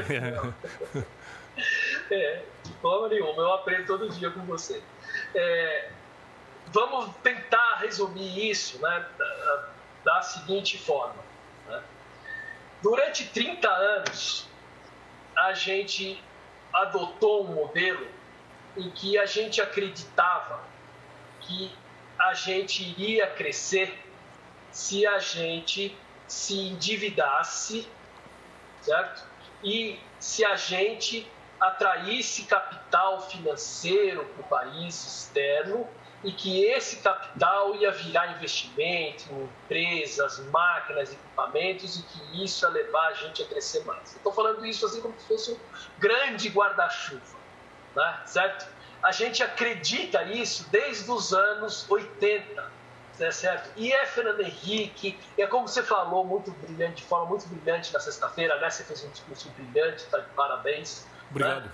É, é, falou, começou com o Collor, passou o Fernando Henrique, passou para o Lula, tá certo? A Dilma tentou quebrar um pouco isso, mas rapidamente ela voltou para o modelo antigo. O Temer foi, o Bolsonaro a mesma coisa, tá certo? Eles continuam com a mesma lógica. Né? Eu preciso de capital financeiro estrangeiro para crescer. E isso eles aprenderam, sabe com quem? Com o Fernando Henrique, num livro do Fernando Henrique da década de 60. Né? Quando o Fernando Henrique falou no começo do governo dele, esqueçam o que eu escrevi, ele estava mentindo. Na verdade, não, ele fez tudo o que ele escreveu. Tá certo? Ele escreveu naquela época que o empresário brasileiro não teria a competência de se, é, de se vamos dizer, é, de, de, de, de, puxar o desenvolvimento do país, que a gente precisaria fazer uma associação com o capital, com, com vamos dizer, com os empresários estrangeiros. Te, teoria da dependência fez um estrago Exatamente. grande no pensamento brasileiro. Exato, exato. E fez um estrago grande tanto nos teóricos do PT como do PSDB. E é por isso que eles têm o mesmo modelo. São a mesma coisa. Estão se, estão se juntando agora. Né? Tá certo? Né? E, é, e é, é, assim, se a gente olha do ponto de vista histórico, assim, o que aconteceu no país, é até meio lógico a gente ver essa junção. Né? Tá certo? Porque eles fizeram isso o tempo inteiro juntos. Né? É, e, então, essa é a coisa mais geral, tá certo? Mas, né? O que a gente fala diferente é o seguinte: olha, a gente não quer um país fechado, a gente quer um país aberto. Isso que é bom as pessoas entenderem. Nós não temos nada contra o investimento dos outros países. Só que a gente quer o investimento dos outros países aqui para promover o emprego aqui, certo? Para desenvolver o país junto com os empresários locais. A gente acha que tem sim, existe capacidade local para desenvolver o país? A gente não acha que a gente é incompetente, a gente não acha que a gente tem que ser subordinado aos outros países, a gente acha que a gente tem que defender os nossos interesses. É uma visão totalmente diferente. Não sei se é difícil, se eu estou me fazendo muito acadêmico aqui, se na fala, mas é assim, é totalmente diferente a gente pensar, olha, a gente tem que se guiar pelos nossos interesses, a gente tem aqui tudo que precisa para crescer. Nós vamos ter é, investimento estrangeiro? Vamos, tá certo? mas é junto com o empresário nacional, né, também, tá certo? É estimulando a produção local, para quê? Para a gente exportar, né, a gente exportar a, os, os, brasileiros, os, que hoje, né, os mais jovens, eles não, eles devem ter ouvido falar muito já, mas a gente passou por uma crise grande nos anos 80, que era justamente porque a gente estava endividado muito externamente. Né? A gente foi buscar um financiamento externo, tal, esse financiamento financeiro, né, entre aspas, financiar o crescimento, enquanto os nossos, os países asiáticos que estavam atrás da gente, naquela época, nos anos 80, fizeram uma coisa completamente diferente. Eles investiram na produção local e foram o quê? Exportar. É isso que a gente precisa fazer para abrir. É isso que a gente precisa fazer para ingressar no, mundo, no mercado mundial, exportar. Para daí a gente poder importar tudo que a gente precisa. Né? Eles, não, eles não tiveram os mesmos problemas que nós, porque eles tinham exportações, exportações geram receita para o país, e receita para o país né, gera investimento, gera salário, gera emprego, é totalmente diferente. Né? Esse é, é o guarda-chuva mais geral. Eu só queria, desculpe se completar aqui e dizer o seguinte, né? o que foi basicamente que eles fizeram esse tempo todo? É, desde o Collor, né, e principalmente depois Fernando Henrique, e Lula, né? eles, para atrair esse dinheiro de fora, aumenta a taxa de juros. É lógico que esse dinheiro não vai para produção, é óbvio. Por que, que eu vou colocar o dinheiro na produção se é muito mais rentável para mim, é muito mais atrativo deixar no mercado financeiro? Né? E valorizando, deixando nossa moeda baixa, apreciada, que é para inundar o país de importados. Né? Se a gente pega o crescimento que a gente teve na década de de 2000 até 2010, né, uma boa parte dele, quem se beneficiou foram as empresas que venderam para o nosso país, as empresas estrangeiras que venderam para o nosso país. Né? O, como você sempre fala, o senhor Lula pegou uma taxa de câmbio lá em cima, oito e pouco, e defende, entregou para Dilma um e pouco. Não tem país que reduza, que resista isso, não tem a propulsão de país que resista a isso. E assim foi com Fernando Henrique, assim foi com Lula, assim depois foi com a Dilma, assim foi. Só acabou recentemente, muito recentemente. Eu, eu acho que nós vamos ter que aprofundar mais ainda isso, mas eu também quero uma opinião sua, não é? Você que é hoje ao lado do professor Bressa, o expoente mais, mais relevante de uma nova escola econômica que está sediada na GV em São Paulo, mas que tem raízes, por exemplo, o professor Oreiro está na UNB, Paulo Gala, não sei em qual universidade está, a Mônica na GV também. Enfim, qual é a diferença, eh, Nelson, professor Nelson, meu amigo, entre o velho nacional desenvolvimentismo e o novo desenvolvimentismo que nós defendemos para o Brasil?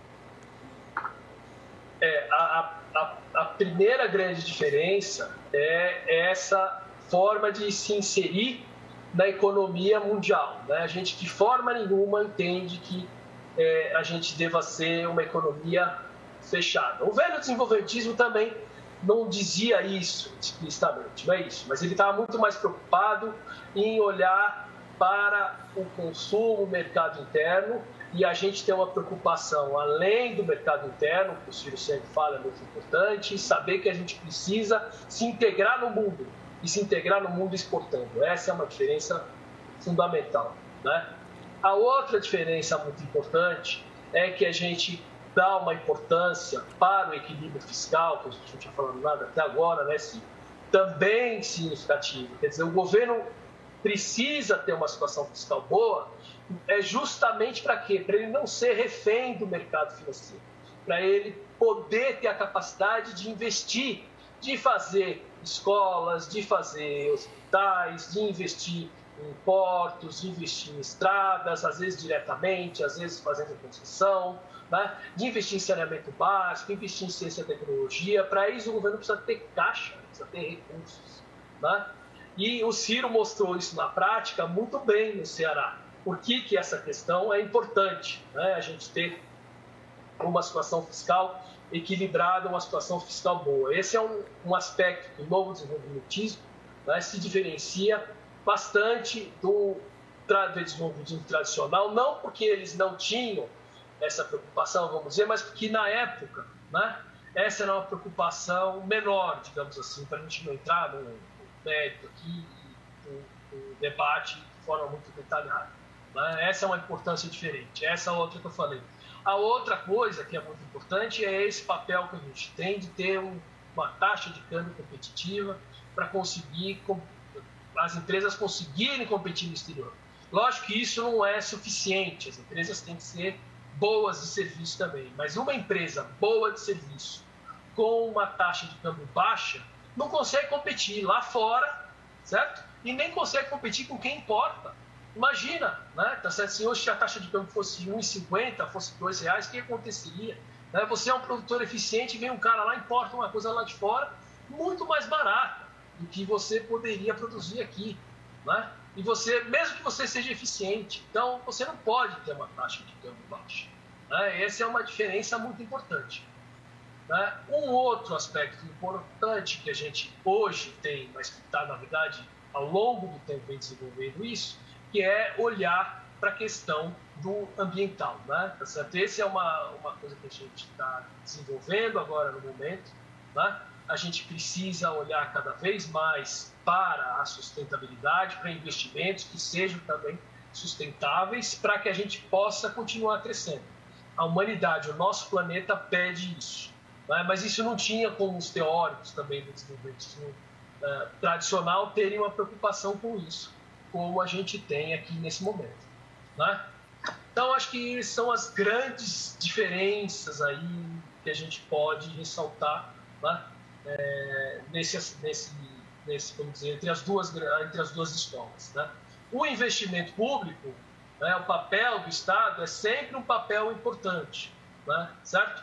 Mas ele tem que fazer tudo isso junto com o novo desenvolvimentismo, dar o novo desenvolvimentismo junto com o setor privado, conversando com ele, os dois fazendo juntos, parcerias, combinando tudo, não é nunca, de forma nenhuma, uma coisa imposta pelo setor público em relação ao, uh, ao setor privado.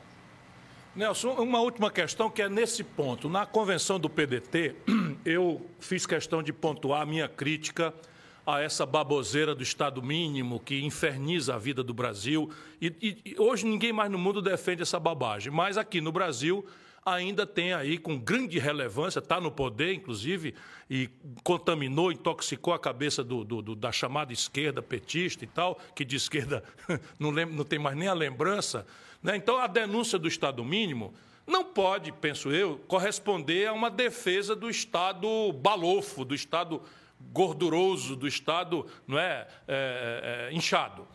Eu, então, defendo que nosso antagonismo ao Estado mínimo é o Estado inteligente, você, como o líder da equipe que formula esse novo projeto para o Brasil, explica para as pessoas o que seria o Estado inteligente na prática. Eu, eu gostei muito dessa sua definição que você usou no seu discurso. É, notei, notei muito e achei que foi bastante pertinente e importante você falar isso. Né? O Estado inteligente, veja bem, a primeira coisa é a seguinte: vamos diferenciar essa coisa de Estado mínimo, como o Silvio falou, Estado balão. Né? É, o Estado ele tem que existir para atender o interesse do cidadão. Se ele vai fazer uma coisa e ele é melhor fazendo isso né, do que o setor privado, ele deve fazer. Né? Ou se o setor privado não faz, porque ali ele não vai oferir lucro, né? ali ele não vai, de alguma forma, ter interesse em atuar, né, tá certo? Ou ele não vai fazer o um investimento suficiente para atender toda a população, como é o caso né, de educação, saúde e tudo mais, que são áreas que o Estado claramente tem que atuar. Né? Então, é, nesse caso, é o Estado que vai fazer. Agora, tem coisa que pode ser que o setor privado faça melhor, faz várias, não é que possa, várias coisas ele vai fazer melhor que o Estado. Não tem por que ele poderia. Então, não temos uma questão ideológica aqui, certo? Nós temos uma questão pragmática, né? certo? É, o, o, o, Ciro, inclusive, ele coloca isso tipo, de forma muito, você né, coloca isso de forma muito adequada, como você diz, eu quero o melhor para a população, né, tá certo? Eu estou olhando para o que, que vai ser, é, vai, vai, vai gerar um resultado melhor para as pessoas. Então, o primeiro ponto é esse. A gente não tem uma questão ideológica. Né? A gente só realmente entende que tem coisas que realmente o setor privado não tem interesse, o Estado realmente deve atuar mais e tudo mais. Essa é uma parte do, do, da questão. Segunda coisa, o Estado tem que ser eficiente. Né? Eficiente significa a gente precisa ter uma, uma gestão adequada, então a gente precisa desenhar um Estado que esteja sempre orientado é, com base, né, baseado em metas, né, baseado no alcance, na necessidade de alcançar resultados, né, e que ele seja todo estruturado, a gestão do Estado, para atender isso. Eu me lembro muito bem, se a gente continua com isso agora, né, quando você me disse lá na campanha de 2018, olha, a gente precisa escolher um país aqui e ver quais são os indicadores né, desse país que a gente vai alcançar ao longo do tempo. E esses indicadores aqui vão ser as nossas metas, nós vamos desenhar metas a partir desses indicadores que a gente queira alcançar. E nós vamos estruturar o governo todo a partir disso. Né? Tá certo? Estou desligando a Siri aqui, porque a Siri tem que falar junto. Né? E, então, é, a gente fez isso e aí a gente, a nossa ideia é justamente estruturar toda uma gestão orientada para o alcance desses resultados. Isso é um governo eficiente. Segunda, e a outra coisa que você falou, um governo inteligente, quer dizer, é um governo que invista em tecnologia, que invista em modernização dos seus sistemas, né, que ele use isso a favor da população, para prestar melhores serviços. Né? Isso não tem nada de estado máximo. Então, a sua definição foi brilhante. Bom, professor, muito obrigado mais uma vez pelas preciosíssimas lições, pela, pela dedicação, pela lealdade e pela liderança. O Nelson tem uma capacidade extraordinária, independentemente das pessoas serem ou não eleitoras minhas, assim, de estarem alinhadas ao meu projeto, o Nelson consegue, pela liderança intelectual impressionante dele, pelo carisma dele, reunir. Eu, já cheguei a contar 600 sábios. Né, que vai de, de, todas as áreas. É um economista brilhante, mas, por exemplo, fomos juntos lá no, no, no Fórum Nacional de Segurança Pública, aprofundamos uma discussão, né, estamos discutindo carro elétrico com especialistas aí de carro elétrico. É, é, de fato, sem nenhum favor, uma das cabeças mais extraordinárias e eu quero agradecer publicamente o privilégio de tê-lo como coordenador da minha equipe de plano de governo. Obrigado, professor. Obrigado a você, Ciro. Para mim é um orgulho e é um privilégio poder trabalhar com você, que realmente é a pessoa mais preparada para dirigir esse país sem rasgar seda. Eu tenho certeza disso. Não precisa Muito disso. Obrigado. É um obrigado, prazer irmão. Absurdo. Um abraço grande, se cuide. Valeu. Grande abraço. Obrigado. Tchau, tchau. Ciro que tem dois conselheiros econômicos como Professor Nelson Marconi, Mauro Benevides Filho é um privilegiado. Eu sou um privilegiado. Eu sou, eu costumo fazer isso.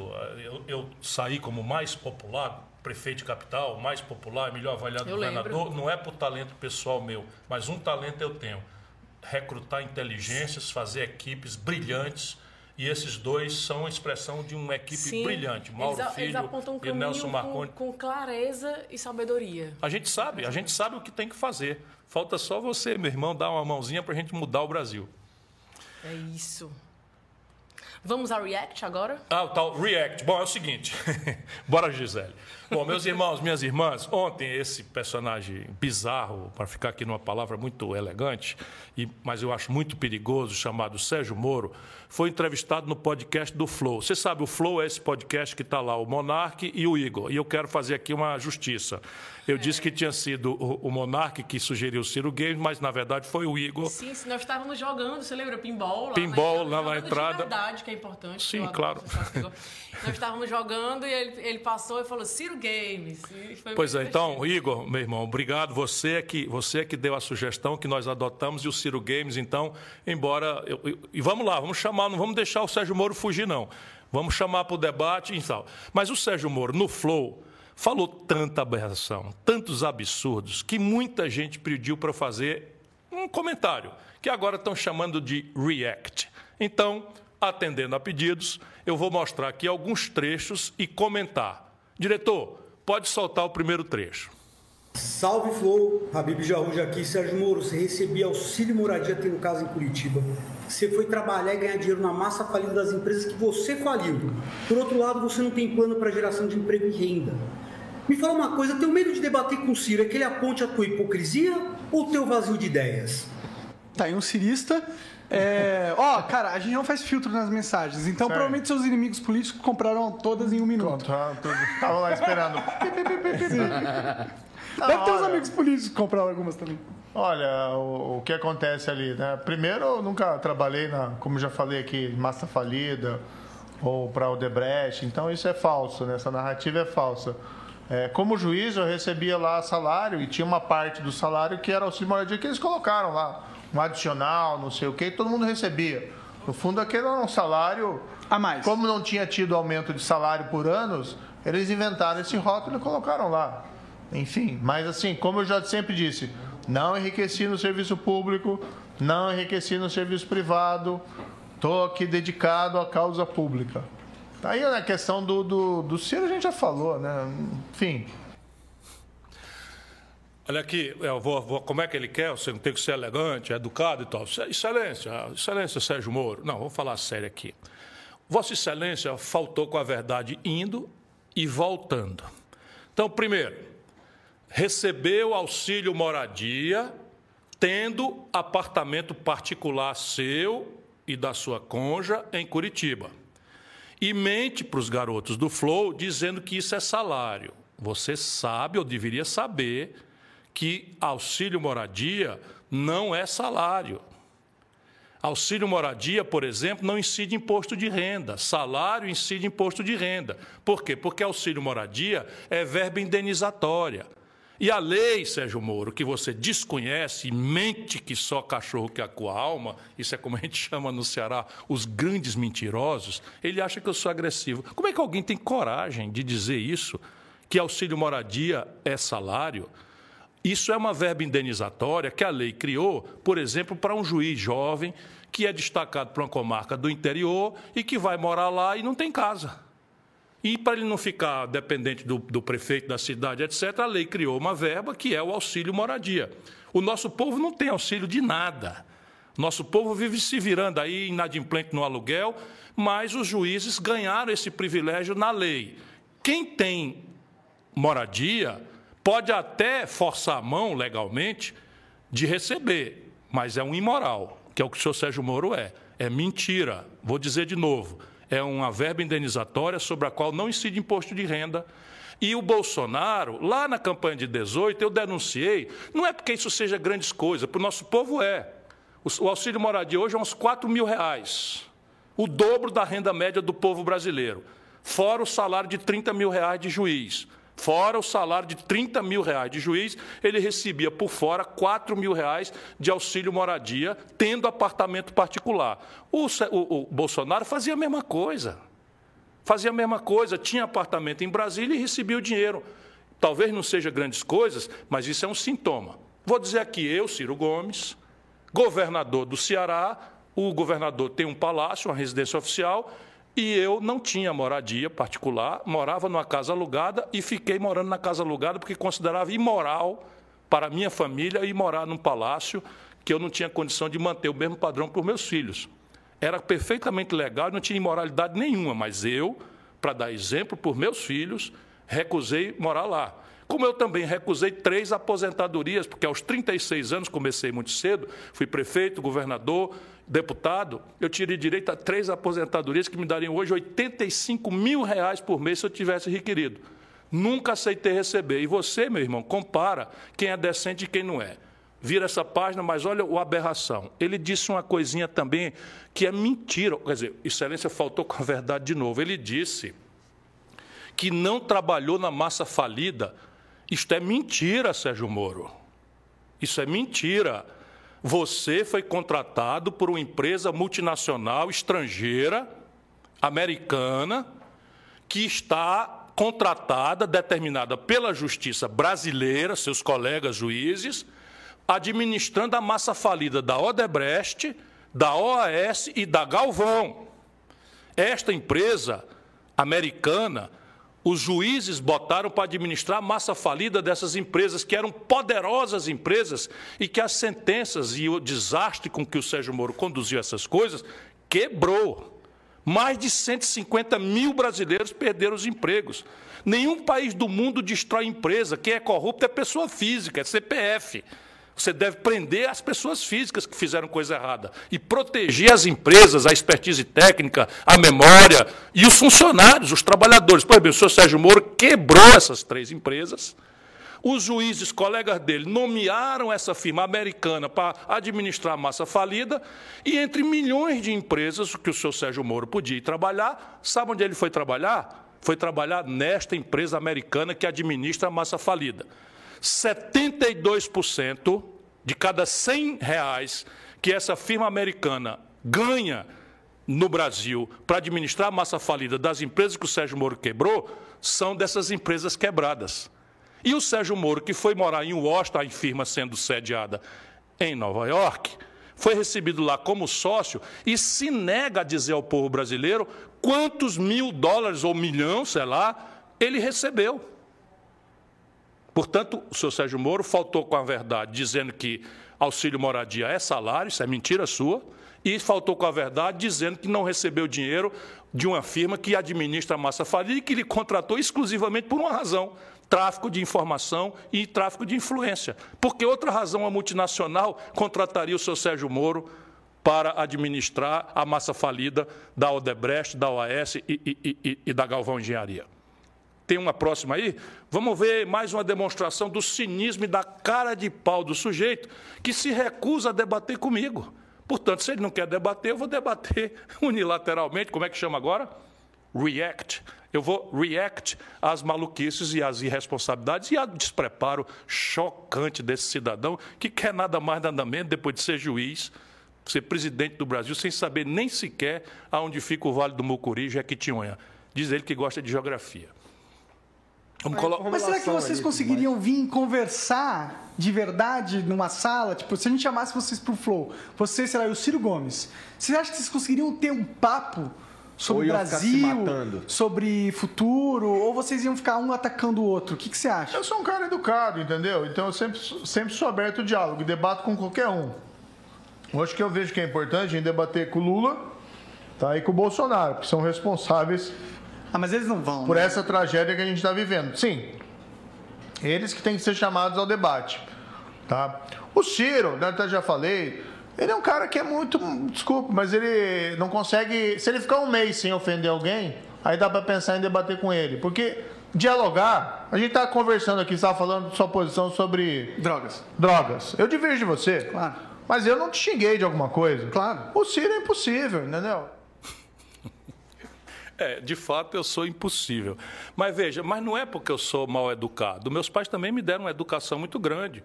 Eu consigo compreender um texto em francês, eu me viro razoavelmente bem no inglês. Aos 15 anos eu tinha ganho um prêmio mundial de literatura portuguesa e viajei, conheci Lisboa e Portugal antes de conhecer Fortaleza. E, enfim, estudei direito, é, enfim, eu sou razoavelmente bem preparado, continuo estudando bastante. Mas, Sérgio Moro, se eu fosse um eleitor seu, eu ia morrer de vergonha. O que você está expressando é pura covardia e oportunismo. Sabe o que é? No Brasil é assim: as ideias, o debate, aquilo que interessa ao povo, não tem mais, não tem mais respeito nenhum ao povo. Por quê? Porque os que estão lá em cima na pesquisa não querem debater. A essa altura, que eu também tenho convidado, o Lula está combinadinho da Silva com o Bolsonaro, não é que eles dois conversem. Vão lá, os, os embaixadores estão combinadinhos da Silva para não irem ao debate. E o Sérgio Moro, sabendo disso, e estando lá embaixo nas pesquisas, nesse momento, cutuca os dois para fazer isso. É instrução, instrução de marqueteiro. Eu já debati com o Dávila, eu já debati com o Mandetta, eu já debati com o Dória, eu já debati com, com, com o, o Mandetta, já falei, debati com quem mais? O, o, o, Eduardo Leite, governador do Rio Grande do Sul, já debati com o Luciano Huck. Eu já debati com o Fernando Henrique Cardoso, um príncipe, uma pessoa extremamente elegante. É, já debati com, com, com o, o ex-presidente do Novo. E você, Sérgio Moro, é só um covarde.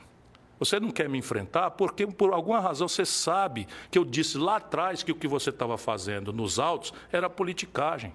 Você conseguiu uma proeza. Tirou o Lula do, da, da eleição e foi trabalhar para o Bolsonaro.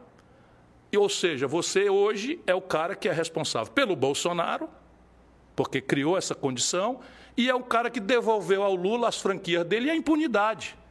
Porque o Lula só está por aí circulando assim não é fazendo de conta que nunca cometeu os, os absurdos morais que cometeu, porque você foi fazer política nos autos. E você tem pavor, porque eu vou recuperar tudo isso. Se você não quiser debater, o seu eleitor vai morrer de vergonha. O meu não. O meu eleitor sabe que eu quero debater com Lula, quero debater com Bolsonaro, quero debater com você, quero debater com a Simone Tebet, quero debater porque eu quero debater. Sabe por quê, meu irmão? Estou te chamando de meu irmão agora porque no Brasil ou a gente debate os assuntos ou não tem saída para a tragédia que nós estamos vivendo e pessoas, dizer, figuras trágicas como você têm coragem de se apresentar explorando a boa-fé do povo como candidato a presidente do Brasil. Bom, preste atenção agora nesse outro trecho, porque ele é uma demonstração acachapante do despreparo do cidadão. Veja, veja, veja esse outro trecho agora. React. eu me considero uma pessoa estudada. Então a gente tem participado, construído esse projeto e tem já algumas ideias, evidentemente. Aquilo que eu falei anteriormente, a Força Nacional, Força Tarefa Nacional de Combate de Erradicação da Pobreza é uma. Mas tem outra. A gente precisa, por exemplo, restaurar a credibilidade do país do ponto de vista fiscal. Só assim você reduz a inflação e reduz os juros e retoma o investimento. E que medidas vocês têm pensado, sua equipe tem, você junto com o circuito tem pensado nesse sentido? Eu chamei um dos melhores economistas do país, que Quem? é o Afonso Pastore, Afonso hum. Celso Pastore, está coordenando o programa, e ele tem colocado muito claro o que, que a gente precisa. Tá? Uma âncora fiscal, que é assim, o país não pode gastar mais porque chega num nível de gastos, se exceder determinado nível, a gente vai pagar juros maiores. Isso é uma coisa que qualquer pessoa entende em casa. Então, é, é como se. Porque esse dinheiro vem de algum lugar, esse dinheiro vem do imposto. vem da sociedade. O, o governo não cria dinheiro. Então, quando o governo começa a gastar mais do que ele pode, ele está tirando riqueza das pessoas. E você precisa ter um grande programa de infraestrutura. Isso que é o problema. Isso é importante. Mas é o problema que, tipo, quando você está reduzindo os gastos, é difícil investir, né? Mas você precisa fomentar principalmente o investimento privado. Né? Porque os países que crescem, que se desenvolveram, quem a Apple, quem é dona da Apple? É o governo americano? Não. Quem que é dono da Microsoft? Quem que é dono lá do, da Tesla? Então, assim, o crescimento vem da criatividade do mercado privado. E a gente precisa dar condições na né? lei, império da lei, aquilo que eu falei, segurança, confiança, para crescer. Aí você gera emprego, aí você consegue aumentar salário. Você tem que ter política também, como mencionei, educação, saúde, de qualidade. Você tem que diminuir a desigualdade social. Isso é política social. Mas isso não muda o fato de que países que basearam o seu modelo de crescimento em investimento público apenas não deram certo. Eu agora fico sabendo, junto com todos os brasileiros, que os norte-americanos são um país que não deu certo. O Japão não deu certo, a Alemanha não deu certo, a Itália não deu certo, a Inglaterra não deu certo, o, enfim, a Coreia do Sul não deu certo e a China é um grande fracasso. Oh, meu irmão, é muito grave um negócio desse. Vamos, vamos, tem, tem, tem, tem, uma série de coisas aqui. Vamos começar. Nós já, já vimos a tragédia de levar para a presidência da República estagiário que não sabe arbitrar os assuntos, não sabe dar uma ordem, não sabe avaliar uma política, que é o Bolsonaro. Lembra da história? Não entendo nada de economia, contratei o posto Ipiranga, que é o Paulo Guedes, fala com o Paulo Guedes. O Bolsonaro, pelo menos, era humilde. Esse daí se diz estudado e preparado. Aí contratou também o, o, o posto Atlantique. Sem querer debochar, mas francamente, ele chamou, ele está mencionando o professor, é, como é o nome? Enfim, está aqui, é, é o Afonso Celso Pastore. O professor Celso Pastore tem 82 anos de idade, o que não quer dizer nada. Pode ser um Eugênio Goudin, foi com 90 anos, um extraordinário pensador. Mas eu localizo a idade para dizer qual é a experiência do Afonso Celso Pastore. Meu irmão, se segura aí na cadeira. Sabe quem é que o Moro chamou para ser o conselheiro econômico dele? O Afonso Celso Pastore, que foi presidente do Banco Central da ditadura no governo do general Figueiredo. Sabe quanto foi a inflação em 1985, ano que o Celso Pastore saiu? 265% num único ano. Você sabe, o cara não sabe, ele não olha nem o currículo, talvez do único economista que tenha se prestado a esse serviço, porco, de ensinar um, um, a, um, a, um, camarada que não tem interesse nenhum em estudar. Chamou Afonso Celso Pastore, ex-presidente do Banco Central da ditadura do general Figueiredo, que saiu em 85, são 36 anos atrás, para trabalhar para banco. E aqui está revelado. De novo, o, o, o, candidato não quer entender nada de economia, está fazendo um intensivão para ver se fala essas baboseiras que falou, equilíbrio fiscal. Parece assim um técnico de futebol que eu conheci lá em Sobral. Olha, você, quando for jogar, chuta com força, rasteira e no canto. Ele esquecia que tinha Beck, que tinha. Beck é o zagueiro né, da época, esquecia que tinha goleiro, enfim, que o ângulo do, da bola eh, não é uma necessária eh, necessidade eh, que você possa controlar. Então vamos lá, vamos chamar o Afonso Celso Pastore, presidente do Banco Central, do General Figueiredo, que em 1985 deixou uma inflação de 265%. Mas vamos à questão da compreensão de mundo e da, do papel do Estado na economia. Ele cita algumas empresas. Ô Sérgio Moro, todas essas empresas da nova economia, Tesla, ou Apple, ou sei lá quais que você citou, não existiriam se não fosse o governo norte-americano. Vai dar uma olhadinha no Google e veja lá que quem criou a internet foi o governo americano com dinheiro público, estatal, a pretexto de defesa e pretexto militar. Existiria a Apple se não fosse não é, a internet? A Tesla tem como seu principal promotor, o seu principal é, é, é, estimulador, financiador, a NASA. A Tesla é hoje uma empresa que existe porque o governo americano faz a pesquisa básica e faz a compra governamental ser uma ferramenta poderosa de progresso. E assim nasceu, por exemplo, o celular. Sabia, Sérgio Moro? O celular foi uma invenção estatal financiada pelo governo americano e simplesmente o mundo inteiro entende o que é que eu estou querendo lhe dizer e você, nessa cabeça de bronco, né, microcéfalo que você é, anão moral que você é, se considera agredido porque eu estou dizendo que você é um despreparado. Que coisa feia. Vamos lá, tem mais um corte aqui que eu queria mostrar para vocês. Pode soltar, diretor. Eu vi um, acho que se eu não me engano foi o Jean Willis te criticando, falando que tu de sacanagem deu nove anos pro Lula, porque ele só tem nove dedos. Caralho, aí, ó, cruel. Ainda jogou a sal na ferida. Quer dizer, já cicatrizou. Tô Mas aí foi pura coincidência. Né? É claro que tinha, foi. É o pessoal claro. tinha umas loucuras assim, eu, na verdade, acho que foi nove anos, seis meses, né? Aí veio essa, essa aqui. Cara, nem me toquei nisso. Eu dei a pena ali, fiz o cálculo, papá, passou. E realmente, talvez se tivesse visto, até tinha feito diferente para não falar essa bobagem, né? Meu irmão, bobagem você falou agora. Quer dizer que você, se soubesse que a turma ia fazer uma brincadeira de mau gosto com o fato do Lula ter perdido um dedo num torno mecânico quando era, é, quando era é, metalúrgico lá em São Paulo, você teria mudado a pena? Nós, profissionais do direito, sabemos que a dosimetria da pena é uma coisa da lei. Olha a leviandade com que esse cidadão, exposto a dois jovens talentosos, mas dois jovens sem malícia, que estavam ali levantando a bola para ele, o cara faz essa brincadeira. Atenção, comunidade jurídica brasileira. O Sérgio Moro, candidato a presidente do Brasil, na sua mais grave crise econômica, social e política, parte dela produzida por ele e a sua leviandade, disse que se soubesse que iam fazer piada com a sentença dele de nove anos para o Lula, ele teria feito uma pena diferente. Era para mais ou para menos, Sérgio Moro? Percebe? Ele não quer debater comigo porque eu sou profissional do direito, eu estudei economia, sabe? Eu fui governador, fui prefeito. Não, isso, não, isso não me faz dono de verdade nenhuma. Eu acabei de consultar aqui um grande companheiro, eu tenho uma equipe imensa trabalhando, jovens talentosíssimos, mas a gente tem que, tem que olhar se nós estamos interessados por esse tipo de maluquice, porque ele faz uma simulação de que enfrentou a corrupção, quando foi o grande garantidor da impunidade.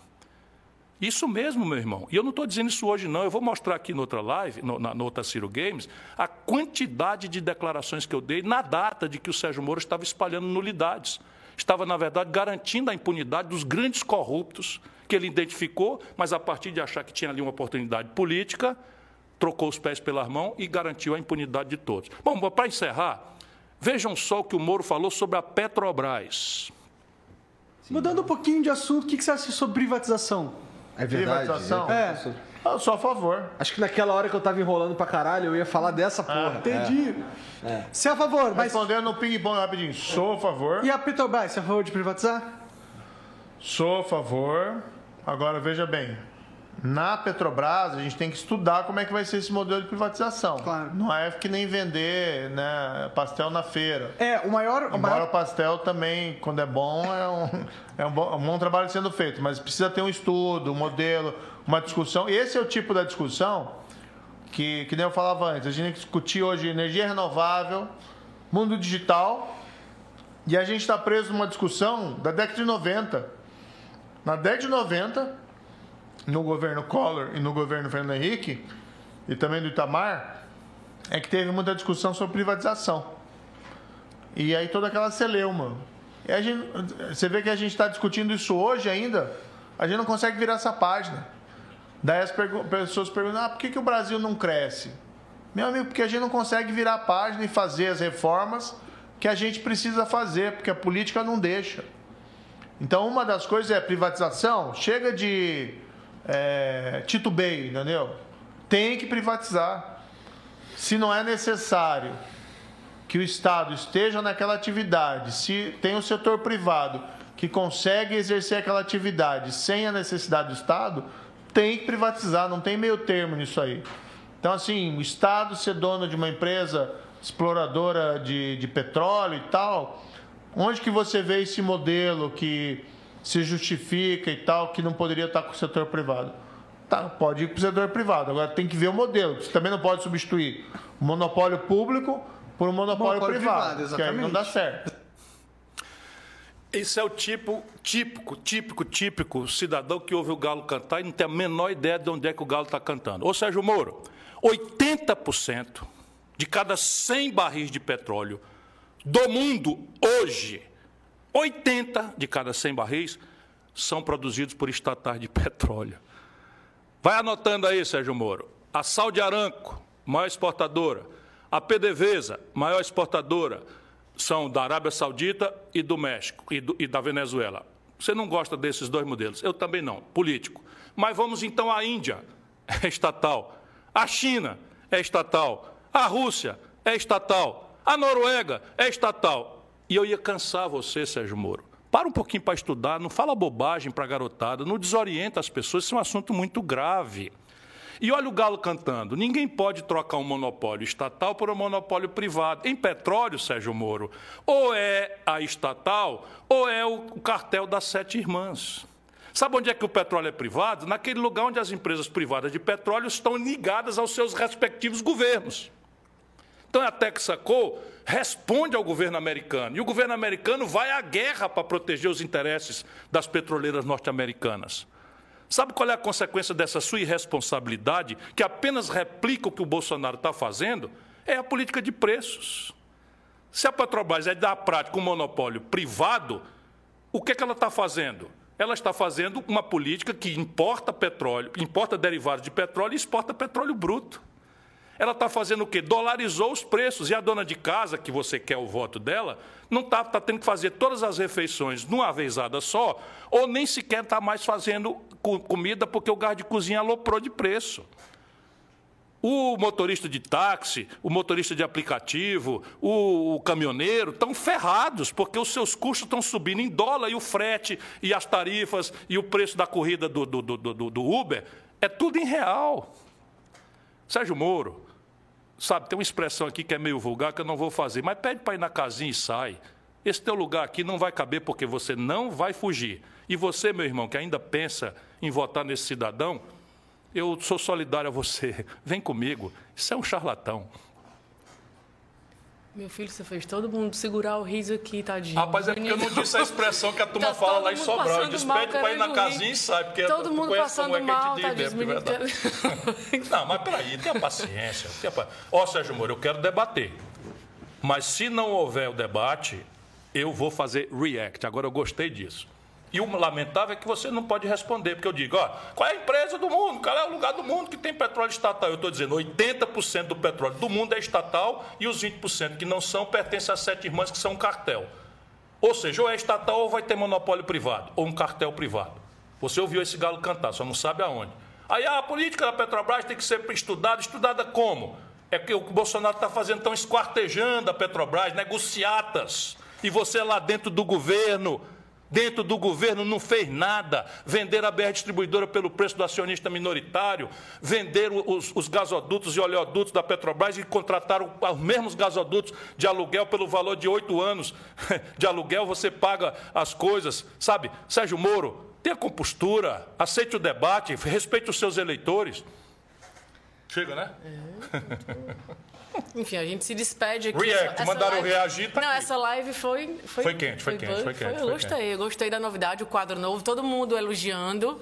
Um beijo pro Preto Zezé. Um o Preto Zezé mandou, adorou, um viu? Tá ouvindo? É, o Preto Zezé? O Preto eu quero adorou. ver se o Preto Zezé vem conosco aqui. Sim. O Preto Zezé é um irmão querido que é um dirigente máximo aí, líder importante de um dos movimentos de favela mais importantes do mundo.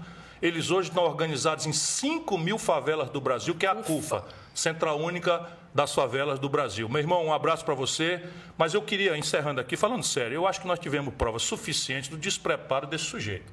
Francamente, eu repito, é bizarro e muito perigoso, porque o nosso povo é indignado com a corrupção. E ele faz essa simulação de que é o campeão da luta contra a corrupção e a gente mostra. O cara recebe dinheiro e mente para dois garotos dizendo que, que o auxílio moradia é, é salário. Ele sabe, ou pelo menos se não for um brutal ignorante, ele sabe que auxílio moradia é uma verba indenizatória e a diferença básica é que não paga imposto de renda. E não é, não, nenhum país sério paga verba indenizatória para quem tem apartamento particular, como é o caso dele. Isso é um sintoma. O outro sintoma é trabalhar para uma multinacional cujo faturamento 72% no Brasil, quase 50 milhões de reais essa, essa multinacional ganhou, administrando a Odebrecht, a, a, a, que, que, o Sérgio Moro quebrou. O Sérgio Moro tinha que trabalhar em um milhão de empresas, jamais poderia ter trabalhado justamente nessa. Está respondendo por isso no Tribunal de Contas da União. Ô irmão, nós vamos deixar isso acontecer, fico só eu encarregado de esclarecer a você, nós não podemos mais errar desse jeito. Chega, é chega, chega, chega. É muito cinismo, né? É muito cinismo. É, mas eu não vou deixar, não. Vou deixar, não. Então, Meu amor ao Brasil. Vamos cumprir nossa promessa, então. Bora. O nosso clipe. Vamos terminar como começamos, né? Alguma coisa acontece no meu coração. Um beijo, São Paulo. Um beijo, Brasil. E agora vamos com uma música que chama o povo brasileiro à rebeldia da esperança. Boa noite, até terça-feira. Sou rebelde porque quero ver mudança. Sou rebelde porque sinto esperança. Um rebelde nunca cede, nunca perde. Enche o peito de coragem, sempre avança. Sou rebelde contra a fome e a injustiça. Sou rebelde pra acabar com tanta pobreza. Sou rebelde, chega, chega de mutretas. Acabar com tanta tristeza. Sou rebelde todo lado dos que sofrem, do operário, da mulher e da criança, dos que vivem endividados, apertados no salário, dos que olham sem poder entrar na dança. Sou o Ciro toda hora, todo dia. Ele é a rebeldia da esperança. Temos fé, muita coragem e alegria. Somos todos rebeldes da esperança. Tenho sofrido demais Lá no passado eu morri, mas no presente eu não morro.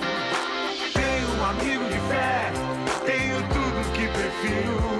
Pro Brasil fico.